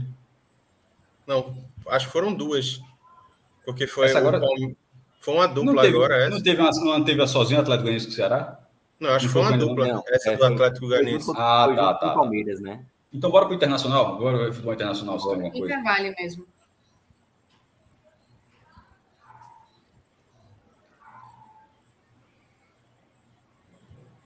La Ligazinha. Danou-se, meu irmão. Ah, oxi. eu vi. Espanhol, eu vi como se fosse espanhol versus Barcelona. Não vi o Elche, não, tá ligado? Eu disse, espanhol versus Barcelona, 4,70. Eu disse, danou como é que pode? Não, é- E é clássico, né? Um clássico pagando 4,70, rapaz. mas esse clássico é tipo. É. pô, Aqui, sei É lá, tipo, América e Galícia Santa Maria. Galícia e Botafogo. não, tô falando do, do espanhol e, e Barcelona. Se fosse, seria clássico, né? Ah, sim, aí seria. É o né? clássico, é o clássico da Catalunha. Ah, já, já. Aí- tudo bem. Ah, porra. Esse Barcelona aí contra o Esse- Atlético de Bilbao, mas assim, É. não iria não. Não, vai- vai Vai. dupla. Dupla do Barça, dupla do Barça. Barça tem que encostar no Real, na, na. Barça e. Os dois de Barcelona, bora. Os dois. Não, Mas, tá bom, tá tudo em casa aí. é tudo em casa, meu irmão.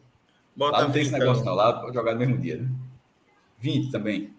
Eu tô com medida aqui. Fred tá jogando beat tennis. É humildade, Tá- é humildade. tá- tá- Eu vi até a gente perguntando de Fred. Até Fred- é uma grande coincidência, é uma grande coincidência, mas é que o Fred tá jogando beat tennis. A turma acha que quando o esporte perde, o Fred não aparece. Nesse, ó, aqui, aqui no pódio, a verdade é que tem, tem, uns, tem uns times que são assim mesmo. Quando o cara perde, é, Fred mesmo, mesmo, quando perde, para aparecer é foda. É, mas dizem que ele tá jogando beat tennis. Eu não tô lá, então não sei. É, que ele ainda tá vivo, né? É, mas tá jogando lá. né? É a informação que chegou, né, mas. A informação que chegou. Eu não. Mas eu, só, eu não cheguei com a fonte, não. Acho que fechou aí, né? Já foram três aí, né? Acho que foi, né? É, tá bom. né? Mano, tá de bom tamanho. Eu acho, acho que dá pra galera se divertir na, na Se live. jogar, hoje. junto, se jogar junto com a gente, meu amigo, só faça o favor de botar o código, por favor.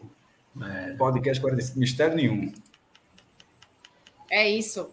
Minha gente, então terminamos aqui nosso momento recreio e a primeira parte da nossa live analisando aí essa derrota do esporte. E agora vamos para a segunda parte da nossa live, por isso eu quero me despedir dos meus amigos Cássio Zirpoli e Lucas Holanda.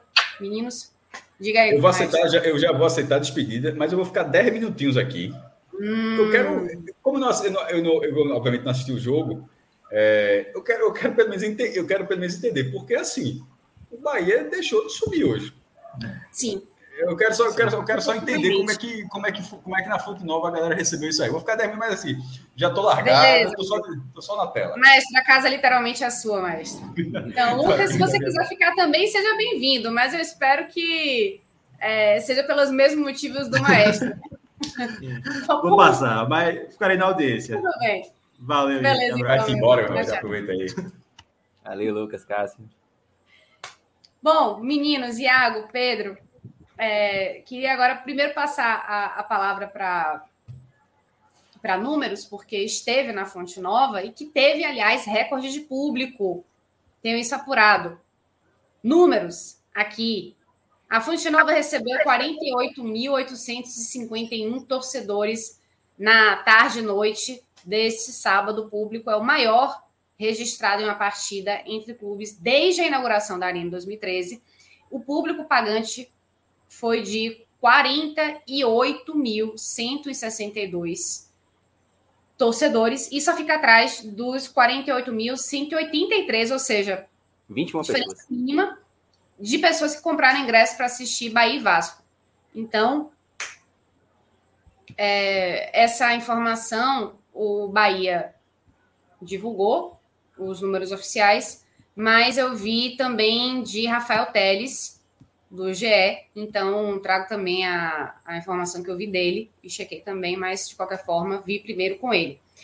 E isso mostra a expectativa que estava na torcida do Bahia, né, números, para ver esse acesso de perto. Porque a missão não seria simples, né? O Bahia não dependia só de si, precisava de outros resultados, e o que aconteceu foi os resultados que, que Bahia precisava, que parecia ser o mais difícil, esses todos aconteceram.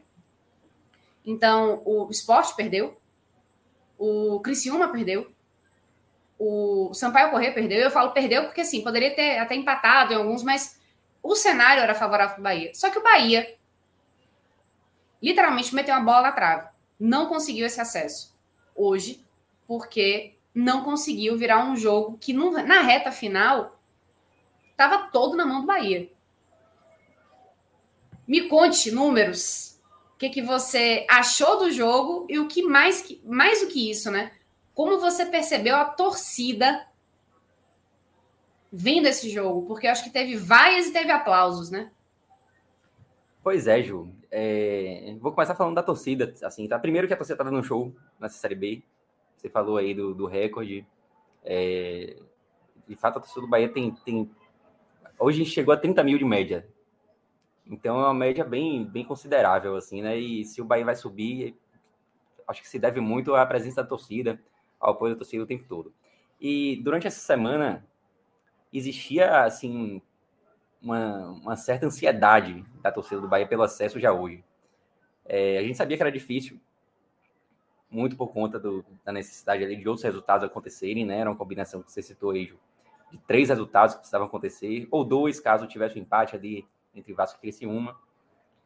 É, e aquela impressão de que o jogo do Bahia seria algo mais tranquilo, que era uma impressão meio que errada, né? Porque o Bahia nunca teve jogo tranquilo nessa Série B.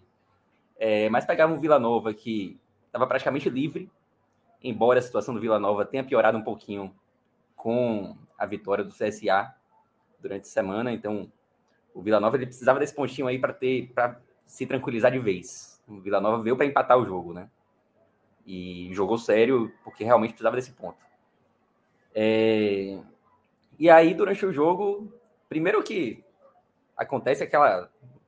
No primeiro tempo ali, né? Os resultados eles começam a acontecer justamente o inverso do que o Bahia precisava. O esporte sai na frente.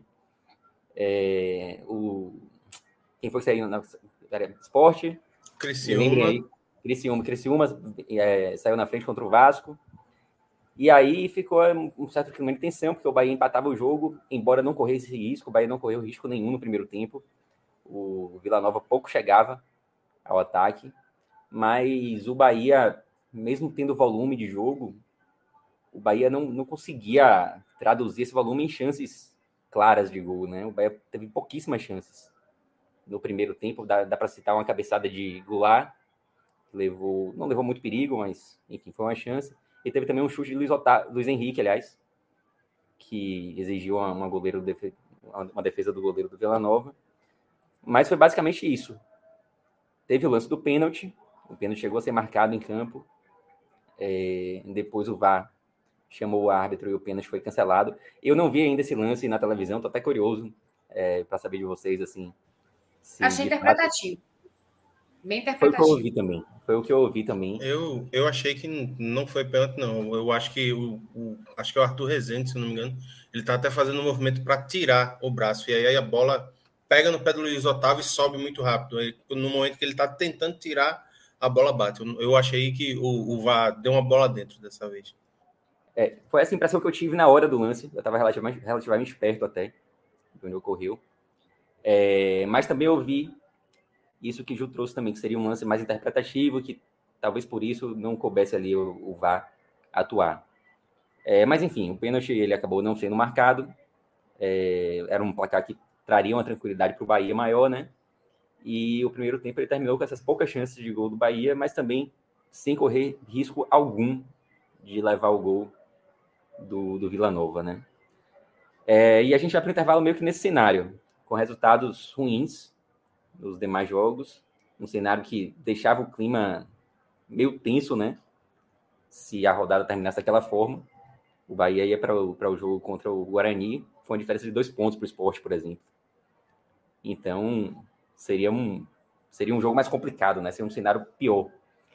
É, mas a gente, ao mesmo tempo, tinha ali uma, uma sensação que o Bahia poderia vencer o jogo no segundo tempo. O estádio lotado, torcida apoiando, é, e eis que no primeiro lance, praticamente, do segundo tempo, o Vila Nova, naquela que foi a única chance do Vila Nova no jogo inteiro, praticamente, o Vila Nova consegue marcar. Um, uma falta boba cometida por, por Patrick. Na verdade, não foi nem uma falta boba, né? Mas ele, ele não conseguiu é, recuperar a bola e acabou precisando fazer a falta. E a partir daí, a Fonte Nova deu uma murchada é, o próprio Patrick passou a ser vaiado o tempo inteiro, tocava na bola e era vaiado. É, Patrick não vive um, um, bom momento assim, né? Já fez alguns jogos ruins e hoje ele teve uma participação decisiva no, no lance do gol. Por conta disso tudo, ele passou a ser muito vaiado. E aí foi substituído logo depois. E aos poucos, os resultados eles começaram a acontecer. É, o Sport sofreu a virada, o Vasco virou o jogo também contra o Criciúma. É, o Sampaio Corrêa Tava 0 a 0 ainda, depois acabaria sofrendo o gol do Ituano. É, e a gente foi entendendo que bastava o Bahia fazer a parte dele. Porque o Bahia dependia até, até do empate desses adversários, né? O empate desses adversários era o suficiente. E as viradas estavam acontecendo, então seria necessidade que o esporte virasse novamente, enfim. Era uma combinação muito difícil e bastava que o, que o Bahia é, conseguisse fazer a parte dele. É, o Bahia empata o jogo com o Davó. E nesse momento a Fonte Nova volta a dar uma incendiada. E o Bahia muito em cima, né? É, o segundo tempo foi do Bahia praticamente o tempo inteiro em cima do, do Vila Nova. O Bahia conseguiu criar chances de gol. Teve uma chance com o Roda Rodaega quando o jogo estava 1x0 para o Vila Nova, que ele cabeceou para fora. É, enfim, criou, teve outras oportunidades também é, cruzou muitas bolas na área, tentou de fora da área e o gol não veio, né? E o gol ficou faltando o gol.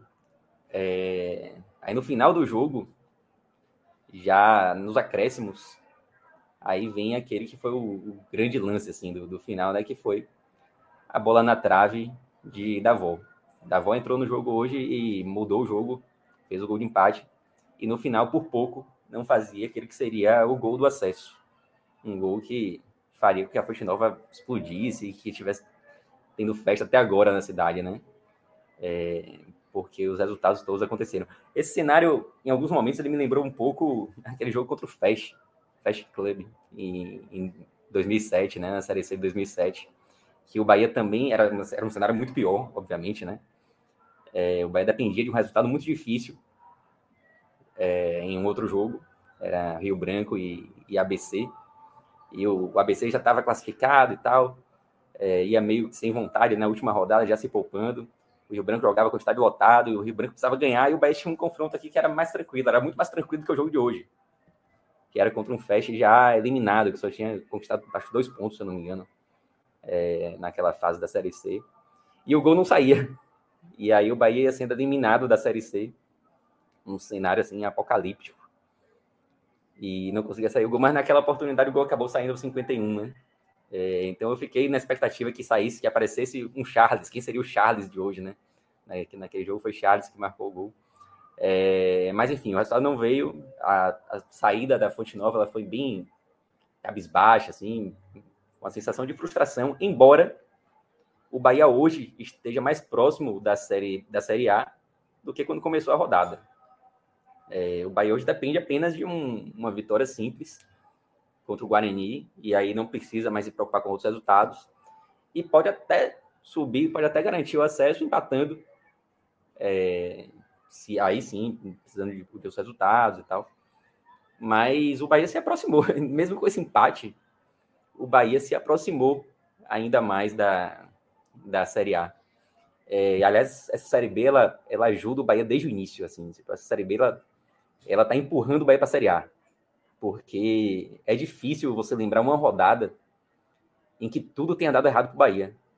Eu diria que só houve uma rodada que isso aconteceu, que foi a 27 quando o Bahia perdeu para a Ponte Preta. E ali os resultados foram ruins, o Bahia acabou é, perdendo a vantagem ali. Perdeu três pontos de vantagem né, em relação ao quinto colocado. Foi a única vez que isso aconteceu. É, em todas as outras, mesmo quando o Bahia vacilava, seja fora de casa, ou seja quando vacilou na Ponte Nova, os demais resultados ajudaram o Bahia. Por isso até que o Bahia tem essa tranquilidade no, no G4 até hoje, né? O Bahia não, não é ameaçado de perder a vaga no, no G4 em nenhuma rodada praticamente. E hoje não foi diferente. Os resultados, eles todos ajudaram.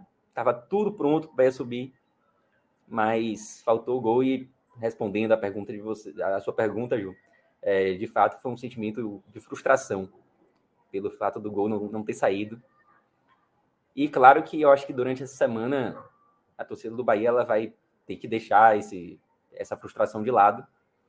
E eu tenho certeza que na sexta-feira a Fonte Nova vai estar lotada de novo, talvez com um novo recorde para esse possível acesso. E agora só depende do Bahia, não precisa mais olhar resultado nenhum, basta ganhar.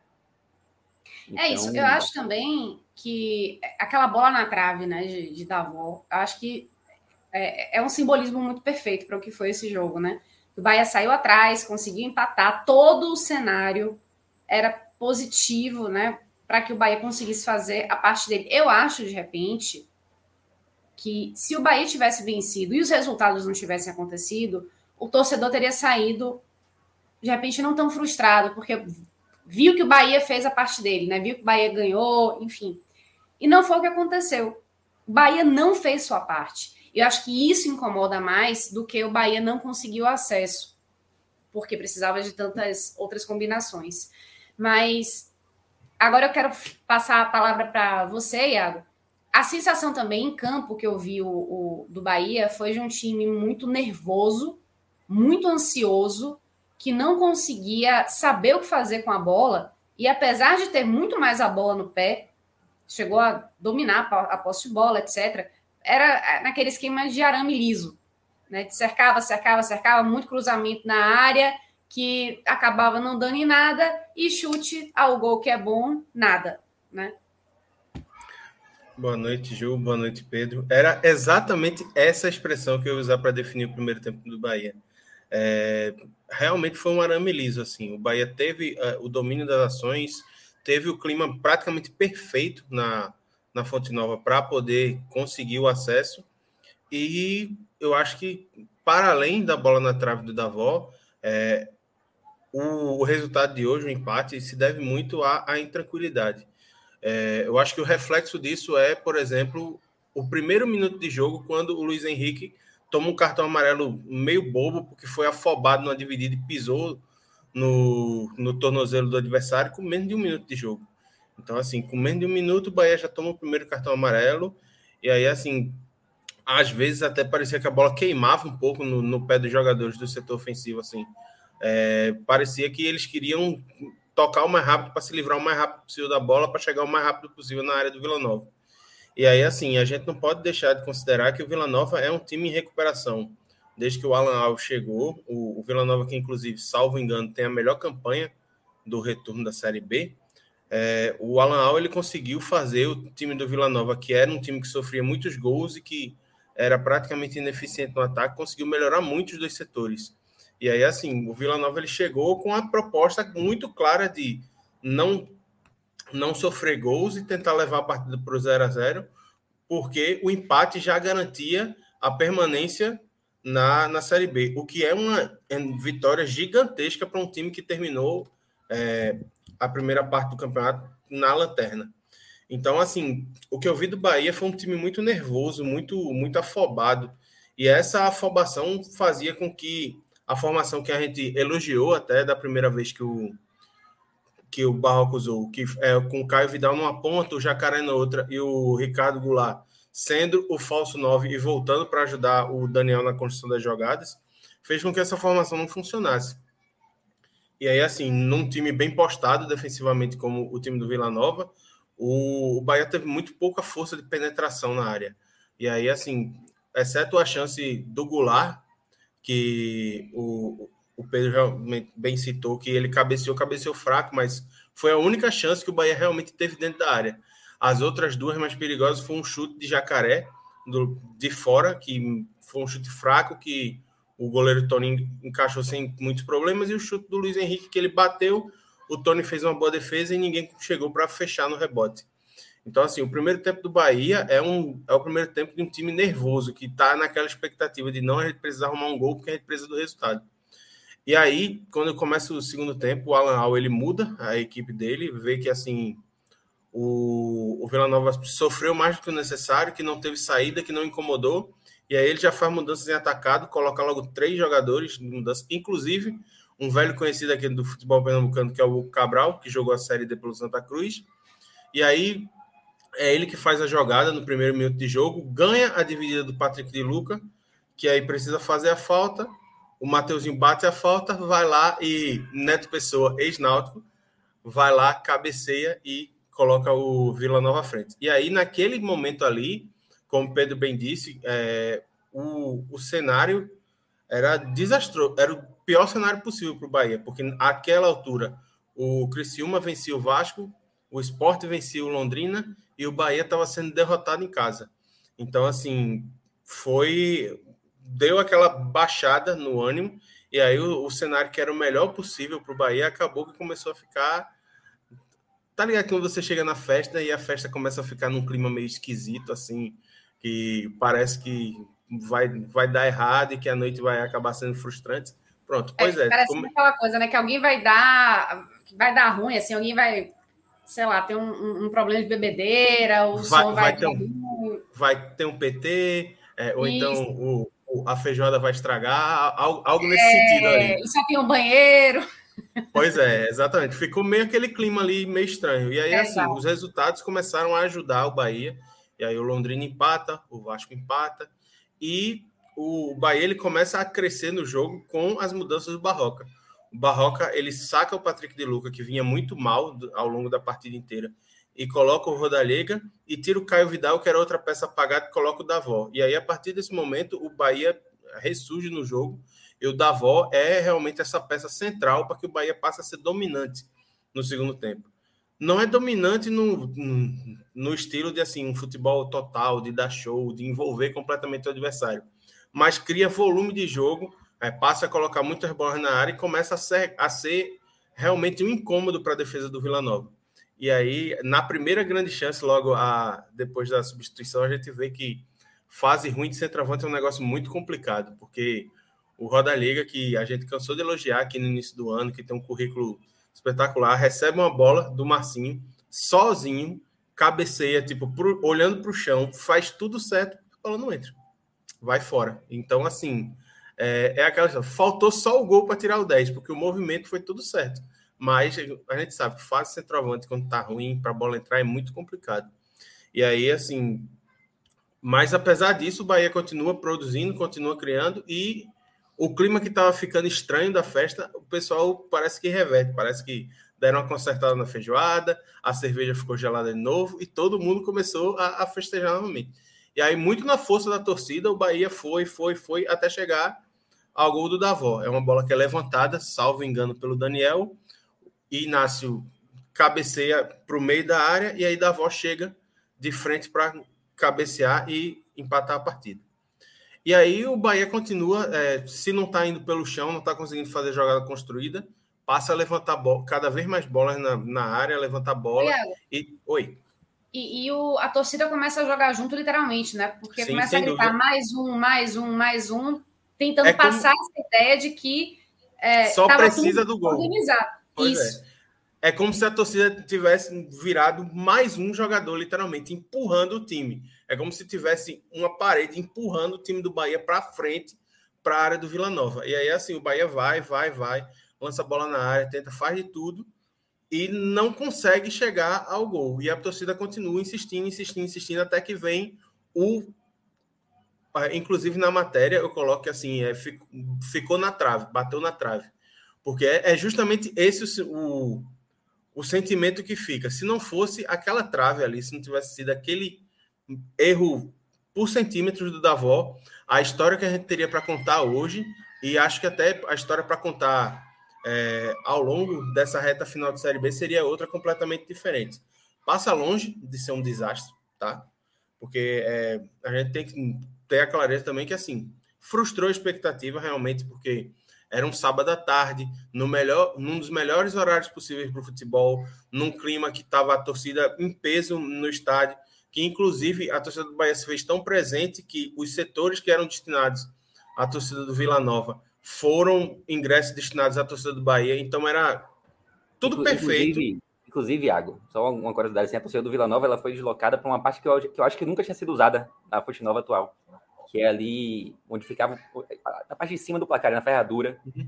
é, mais ou menos em cima do museu. É, a parte do museu ela já vinha sendo utilizada, mas a parte de cima eu não me, não me lembro dela ter sido utilizada. E hoje estou sendo Vila Nova ficou lá. E aí, assim, eu, eu nem. Já nem... pensou durante a Copa do Mundo. É. Nem chegaram a detalhar na transmissão se, se veio muita gente da torcida do Vila Nova, é, mas um eu acredito que não. É, a torcida do Bahia como o que Pedro descreveu o clima, mas na transmissão eu percebi que no final do jogo pareceu que foi se ensaiou uma vaia, mas logo depois foi tomada por aplauso, porque assim, apesar de não ter conseguido o resultado que era esperado, que todo mundo queria e a celebração que queriam todo mundo que tivesse tomado Salvador com um triunfo, a situação do Bahia é mais cômoda do que quando entrou na rodada hoje. Porque agora o, o Bahia ele vai enfrentar um Guarani praticamente de férias, porque já garantiu a sua, a sua permanência na Série B, com mais um clima muito favorável na sexta-feira. Acredito que vai ter novo recorde, se não novo recorde de público, algo muito parecido com isso. E o Bahia só depende dele. Uma vitória simples é o suficiente para o Bahia pagar a sua última conta de luz e ir embora para a Série A. E com vindo com SAF aí, ou seja, é um, é um prognóstico muito promissor para o Bahia. É, porque, apesar de tudo, apesar de ele não ter feito a sua parte, até a rodada ajudou muito. Porque aí, já na parte do mais um, mais um, mais um, a, a torcida já sabia que tudo tinha sido a favor. E os jogadores em campo ainda não, mas apesar de tudo, eles continuaram lutando e, infelizmente, tinha uma trave no meio do caminho. E só para trazer assim é, mais, é, mais molho para essa, essa sua metáfora, Iago, o Igor Santos diz o seguinte: ó, os caras são tão ruins que só tem uma parede foi pouco. Teria que ser um muro de Berlim ou a muralha da China inteira para ajudar o Bahia a conseguir fazer esse segundo gol, né? Então, conseguiu fazer o primeiro com o Davó e a pressão, aquele abafa que o Bahia estava fazendo em cima do Vila Nova estava sendo realmente é, muito impulsionada pela torcida Agora, a sensação que fica é que precisava de, sei lá, mais 50 mil pessoas para que o Bahia conseguisse fazer é, esse segundo gol. Antônio Almeida está aqui perguntando sobre o pênalti. A gente já falou sobre o pênalti, é, que foi um. Para a gente, né? Pareceu ser um, um, algo interpretativo mesmo. Não que não fosse maluquice se marcar um pênalti desse que a gente já viu em outros momentos, né? Do, em outros jogos é, é, em cenários semelhantes, esses pênaltis serem marcados a favor das equipes que sofrem esse tipo de, de falta, né? Mas é, realmente era algo mais interpretativo, então não se não, não seria uma coisa assim, muito gritante que o Bahia foi claramente prejudicado. Pelo menos essa é a minha visão e a visão de Iago, né? Mas é, eu entendo também quem acha que o Bahia foi prejudicado, porque em outros jogos os árbitros já deram um pênalti para as outras equipes. Mas enfim, acho, José Ribeiro falando aqui. Diga aí. Só, Ju, rapidinho, eu acho que isso passa muito essa sensação de insegurança, mesmo tendo o VAR e tudo, passa muito pela falta de critério que a gente tem na nossa arbitragem, né? Porque assim, a gente sabe que em outros jogos se daria o pênalti, o, esse juiz é, deu, não deu, o, o VAR foi lá e recomendou, e aí assim, o roteiro varia muito de acordo com quem é o juiz e com quem está jogando. Então, é muito complicado a gente ter uma regra que tecnicamente deveria ser igual para todo mundo, mas que varia tanto é, de jogo para jogo, de juiz para juiz. Então, assim, é, é, compreensível quem, a gente, quem acha que o Bahia foi prejudicado, e também é compreensível quem acha que não, não teve nada e que devia ter seguido o jogo como foi o que aconteceu. Pois é, isso, né? É questões do nosso futebol, do nosso VAR, que funciona de, de, uma maneira meio própria, né? E José Ribeiro falando o seguinte: o Bahia só ganha é, para o Guarani se pagar, pois o time não tem nada para vencer. Não, vai jogar em casa, né? Pô, aí também. E, e vale lembrar que a, a, fase do Bahia, acho que talvez o Bahia, Bahia viva, assim, em termos de resultados, seu pior momento no campeonato, né? Porque. É, tá, tá realmente uma seca, né? De, de vitória, é. de triunfos. Você pode até olhar o copo meio cheio e falar que o Bahia não perde quatro jogos, mas foram três empates, né, velho? É, e, e assim, se continuar não perdendo, ok, mas empatando, isso será o suficiente para que o Bahia garanta o acesso? Pode ser que sim, mas pode, ser. pode ser que não. Hum. É, para dois... realmente garantir esse acesso, tem que vencer. Abre um precedente perigoso sem necessidade, né? Por exemplo. Justamente. O próprio Cascadoso lembrou aqui no Twitter dele que dos últimos oito, oito jogos o Bahia só venceu um. Só venceu o jogo contra o Brusque.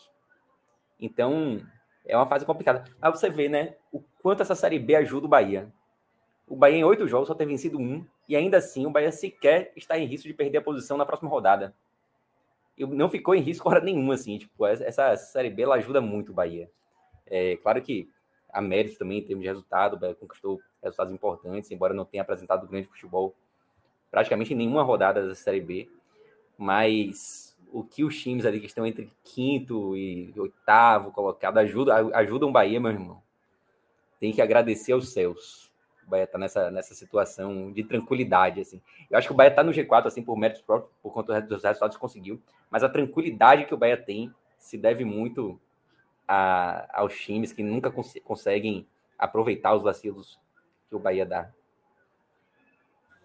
Pois é, e para quem está chegando agora, na primeira parte da nossa live, a gente falou sobre um desses times, que é o esporte, que mais uma vez deixou de aproveitar esse momento aí oportuno para conseguir subir alguns degrauzinhos né, na, na tabela de classificação, ficou por isso mesmo. Mas, enfim, diga aí. Só rapidinho, só para eu, não esquecer, é, Iago comentou ali da reação da torcida ao final do, do apito final, né? Que primeiro teve a vaia e depois o aplauso. E eu lembrei de um cara que estava do meu lado hoje, eu não conheço ele não, mas é, acho que a reação dele traduz muito o que foi assim o, o final do jogo. Ele primeiro vaiou, tipo, xingou pra caramba e tal, porra, tá, tá ajudaram e o Bahia não fez a parte dele. E aí depois ele respirou um pouquinho e falou, ficou pra sexta. Então, o sentimento foi mais ou menos esse, assim. Justamente. pois é, deixa é eu a emoção pra sexta-feira. É, vai ser o sextou. Vai garantir o sextou. E lembrando que o Bahia não perde dia de sexta aqui na Fonte Nova há séculos, assim, tipo, há muito tempo. Eu tenho essa estatística aqui, depois eu vou, vou puxar aqui para confirmar. Você já trouxe ela para cá é. algumas vezes, né? E, é. então, para o Bahia pode ser realmente um, um amuleto da sorte, né? Para sexta-feira é garantir esse acesso. Vou puxar aqui para ver quanto é que deu. Bom, e, vale, você... vale, e vale lembrar que o Bahia, até o momento, está invicto com o Barroca, né? Não, para o bem e para o mal, né? Porque para o bem e para o mal. Foram, se eu não me engano, são cinco jogos são cinco jogos com Barroca, uma vitória e quatro empates. Isso, exatamente. É um triunfo e quatro empates. Não, são, são, são, são, quatro, são quatro jogos com Barroca. Quatro um jogos. Triunfo e três empates. Rapaz, então me sabotaram na transmissão, porque disseram que. Ah, ah não, não, não, não, você tá certo. Não, você tá certo. Considerando o de hoje ainda, então tá, tá certo. Pronto. Então, pronto. Não, Então, vamos não. Peraí, né, vamos lá. Estou considerando que um- foi mal. Um triunfo e três empates, é isso. Pronto, são quatro jogos. Ok. É, exatamente. O Souza tá lembrando aqui, ó. O Bahia não perde sexta, mas o Guarani é verde. Ai, minha gente, pronto. Aí tem a gente isso. vai colocar essa balança aí para ver o que é, que é mais favorável e o que, é que não é. Enquanto isso, ô, números, enquanto você não acha sua estatística, eu vou passar para Iago Mendes fazer a- as, as considerações dele, as análises individuais e também o, o pódio do bem e do mal. Porque hoje ficou aquele gostinho, né, de, de que, não sei, de repente quem acabou não fazendo o diferencial, né, não tem um diferencial para fazer o resultado, mesmo não, não sendo um dos piores em campo, eu acho que dessa vez, sem querer influenciar a voto de ninguém, mas eu acho que valeria, assim, uma puxadinha de orelha e, de repente, um pódio negativo. Mas.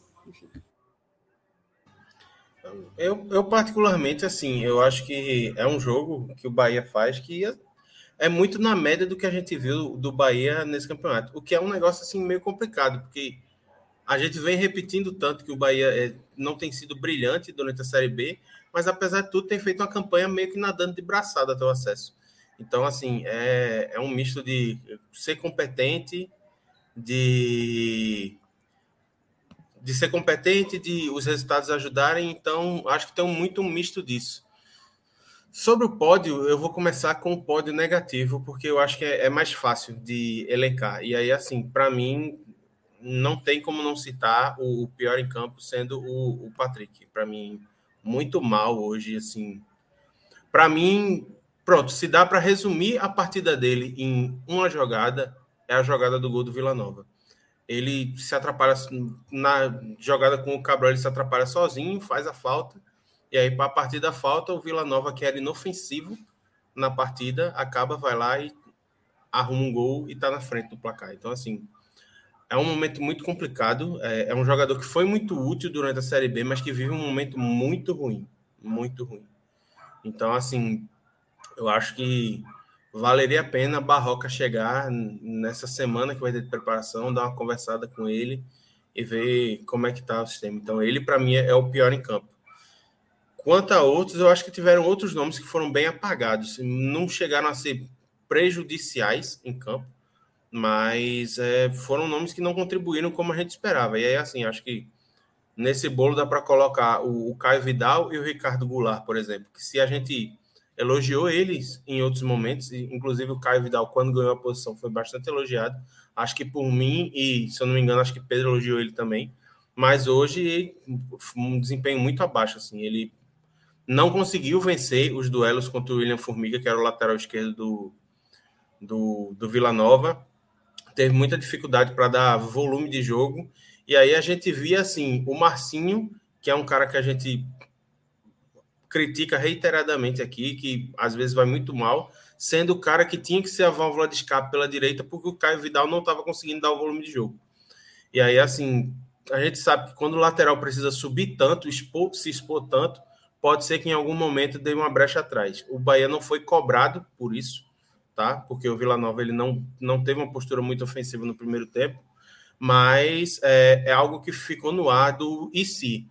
E aí, na minha opinião, é, a gente, isso fica ainda mais grave, essa falta de, não sei se de vontade ou de ou de estar tá ligado no jogo mesmo do Caio Vidal, fica mais evidente ainda quando a gente vê quem substitui ele, que é o Marco Antônio, que para mim foi bem melhor do que ele, deu bem mais volume. Tá certo que não era um volume de criação, de toque de bola e tal, mas era um cara que pelo menos tinha é, a velocidade e a, o ímpeto de colocar a bola na área.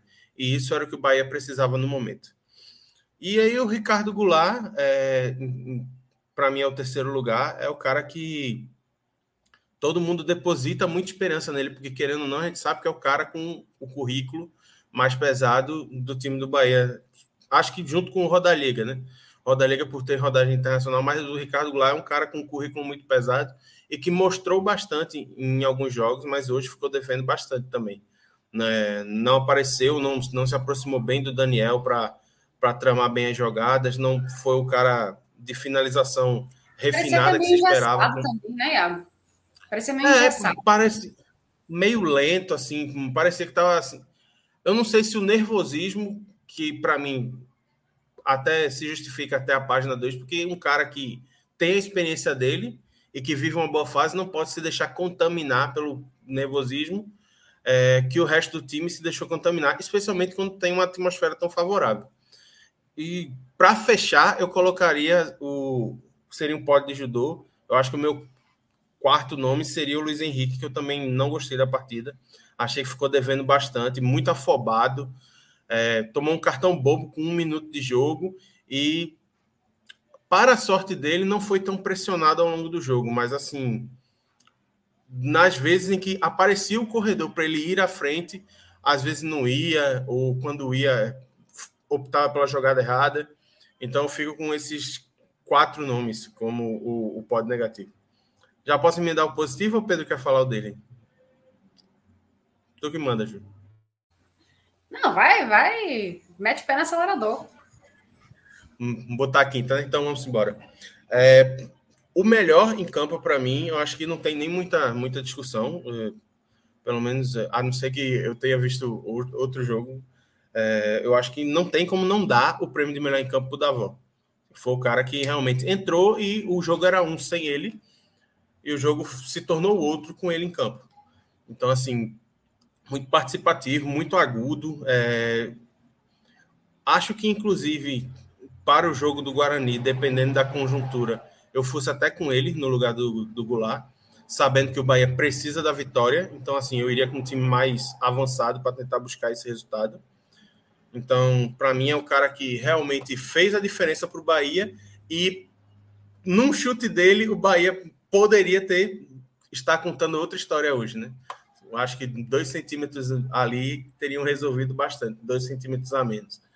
Mas, é, além dele, eu acho que eu vou citar, por incrível que pareça, depois de tanto bater nele em lives que eu participei, eu acho que vou citar o nome do Marcinho em segundo lugar.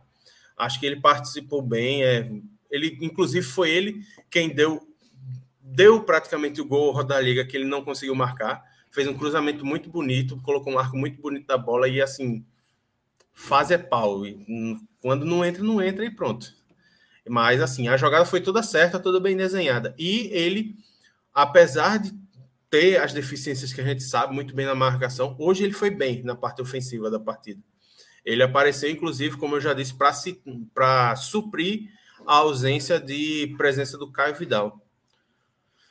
E como terceiro nome, eu vou colocar o Inácio. Assim, para mim, o jogador mais regular do Bahia nessa Série B é um cara que realmente, assim, o patamar de futebol dele, do que a gente viu do início do ano para agora, é, subiu bastante. E é um, um, cara que, assim, o Bahia tem que olhar com bastante carinho para ele, porque tem feito uma Série B, assim, de, de altíssimo nível. Acho que, inclusive, está entre os melhores zagueiros da competição. E hoje, se o, o o Vila Nova não exigiu tanto do, do Bahia defensivamente. Ele foi muito seguro atrás e quando apareceu na frente foi perigoso, tanto que fez a assistência para o Davó marcar o gol. Então acho que fecha bem essa menção ao pódio para ele como o terceiro nome. Muito bem, bola passada para Pedro Números Pereira. Diga aí Vamos seus lá. pódios. É, antes de entrar no, nos pódios, eu vou só puxar aqui a estatística de, de, do, dos jogos das sextas. Ah, sim, muito bem, muito bem. E a última vez que o Bahia perdeu numa sexta-feira aqui em Salvador foi em 2010, tipo, tem 12 anos. E de lá para cá, não quer dizer, tipo, a gente podia até dizer, pô, foram poucos jogos, mas não, foram 16 jogos, é uma quantidade considerável, assim. E dos 16, o Bahia ganhou 15, só empatou um. O empate foi também em 2010, tá? Então, de 2015 para cá, que foi 2015 a gente teve aquele amistoso contra o Shakhtar Donetsk e o Bahia ganhou e ali começa uma sequência de 14 triunfos seguidos às sextas-feiras de noite na Fonte Nova ou em Pituaçu, né? A gente teve dois jogos em, em Pituaçu. É, mas, pô, é uma quantidade já marcante, assim, de, de triunfos, né? É, então são 16 jogos sem perder e 14 jogos ganhando, né, seguidamente. É, então fica aí essa, essa, curiosidade e eu espero não ter zicado minha, minha, minha onda lá sexta-feira. Mas enfim. É, pódios. Negativo, vou concordar 100% com, com o Iago. Assim.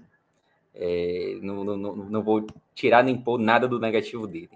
para mim, o pior, sem dúvida nenhuma, Patrick. Patrick é um jogador que, que, já viveu bons momentos no Bahia e eu não acho ele um jogador horroroso, não, mas a fase dele é ruim.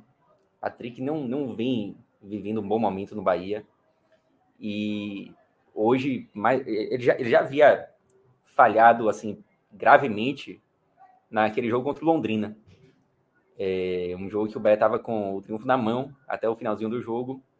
E aí Patrick deu um escanteio que ninguém entendeu o que ele fez assim com a bola. Deu um escanteio para Londrina e nesse escanteio o gol de empate do Londrina saiu. E hoje, mais uma vez, além de ter feito uma partida ruim, ele foi também decisivo no lance que originou o gol do Vila Nova. Então, para mim, não tem dúvida nenhuma, assim, o pior em campo realmente é, é Patrick. E concordo também com o Iago, para mim, Caio Vidal e Goulart apagados hoje. Também já fizeram boas partidas pelo Bahia, mas, mas hoje é, não participaram muito do jogo, não estiveram tão bem. É, Luiz Henrique, eu vou, eu vou até tirar ele. Você fez um pódio de judô, né? Eu vou até tirar ele, assim, porque o Bahia teve uma boa chance de gol, assim, que surgiu dos pés dele, né? Ele, talvez o único chute do Bahia no primeiro tempo tenha sido dele.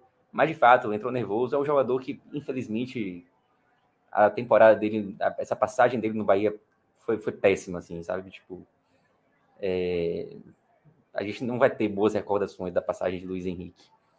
É, mas hoje eu vou deixar ele do, fora do pódio. Já botei ele no pódio negativo diversas vezes, então vou dar uma folga para ele hoje. Vou ficar só com os três aí: Patrick, Goulart e Caio Vidal. E nos melhores, concordo também que é, não há como não dar o prêmio de melhor em campo para Davó. Foi o cara que mudou o jogo. É, Davó, ele, ele chegou a ser, em determinado momento dessa Série B, o jogador mais importante do Bahia. E ele acabou perdendo espaço. Ele, ele se machucou, na verdade, né? Saiu por, por, contusão. E depois que ele voltou, ele acabou perdendo um pouco de espaço. Tá, tá no banco. É, e hoje, mais uma vez, ele voltou a ser muito importante. O gol dele foi muito importante. Por pouco, ele não faria aquele que seria o gol do acesso do Bahia no final e seria lembrado eternamente por esse acesso, se ele tivesse acontecido hoje. É, a gente é lembrar desse jogo como o jogo que Davó fez dois gols, um no final do jogo e, e o Bahia subiu por causa dele. É, mas enfim, de fato, acho que não há dúvida nenhuma do melhor em campo. É, eu acho que eu vou mudar um pouquinho o, o, o, restante do pódio. Eu gostei muito da parte de Daniel. Eu achei que, que Daniel contribuiu muito na criação de jogadas hoje. Tá. O próprio lance Daniel está suspenso para o próximo jogo, né? Vai fazer, vai fazer muita falta. Vai fazer muita falta. É, o próprio lance do gol, o cruzamento que origina o gol, sai dos pés dele. Ele, ele cruza para Ignácio. Ignácio toca de cabeça e Davó acaba marcando. E para mim ele fica em segundo. Você colocou quem mesmo, Iago? É, me recorde aí como, como foi seu, seu pódio. Coloquei o da avó, Marcinho, Ignácio, né? Marcinho e depois Ignácio. É. Pronto. Pois é, eu, eu, eu, tinha notado aqui Mugni também como terceiro colocado, mas de fato a partida de Ignácio foi boa, e a partida de Luiz Otávio também foi boa, embora Luiz Otávio, eu, eu ainda não vi o lance do, do gol na televisão, mas ele estava meio que na marcação ali, né? Não sei se teve alguma falha dele, mas eu vi que ele estava próximo ali, não sei se ele estava marcando. Não, eu não sei se falha, mas eu vi que assim ele dá um pouco de espaço. É, parece que ele hesita um pouco na hora do combate. Aí essa hesitada é o suficiente para a pessoa conseguir cabecear. Pois é, e é tipo, se tiver uma participação mais decisiva dele no lance do gol do Vila Nova, não tem como colocar ele, mas no, nos demais momentos da partida, assim, eu gostei da partida do Luiz Otávio também. E Mugni, ele é sempre um cara importante também para o Bahia, e acho que hoje ele, mais uma vez, teve essa importância para o time, uma importância tática é, e de muita briga também, muita luta, um cara que corre muito. E gostei da partida dele hoje. Mas no pódio eu vou ficar com nessa ordem assim: Davó, Daniel e Ignácio.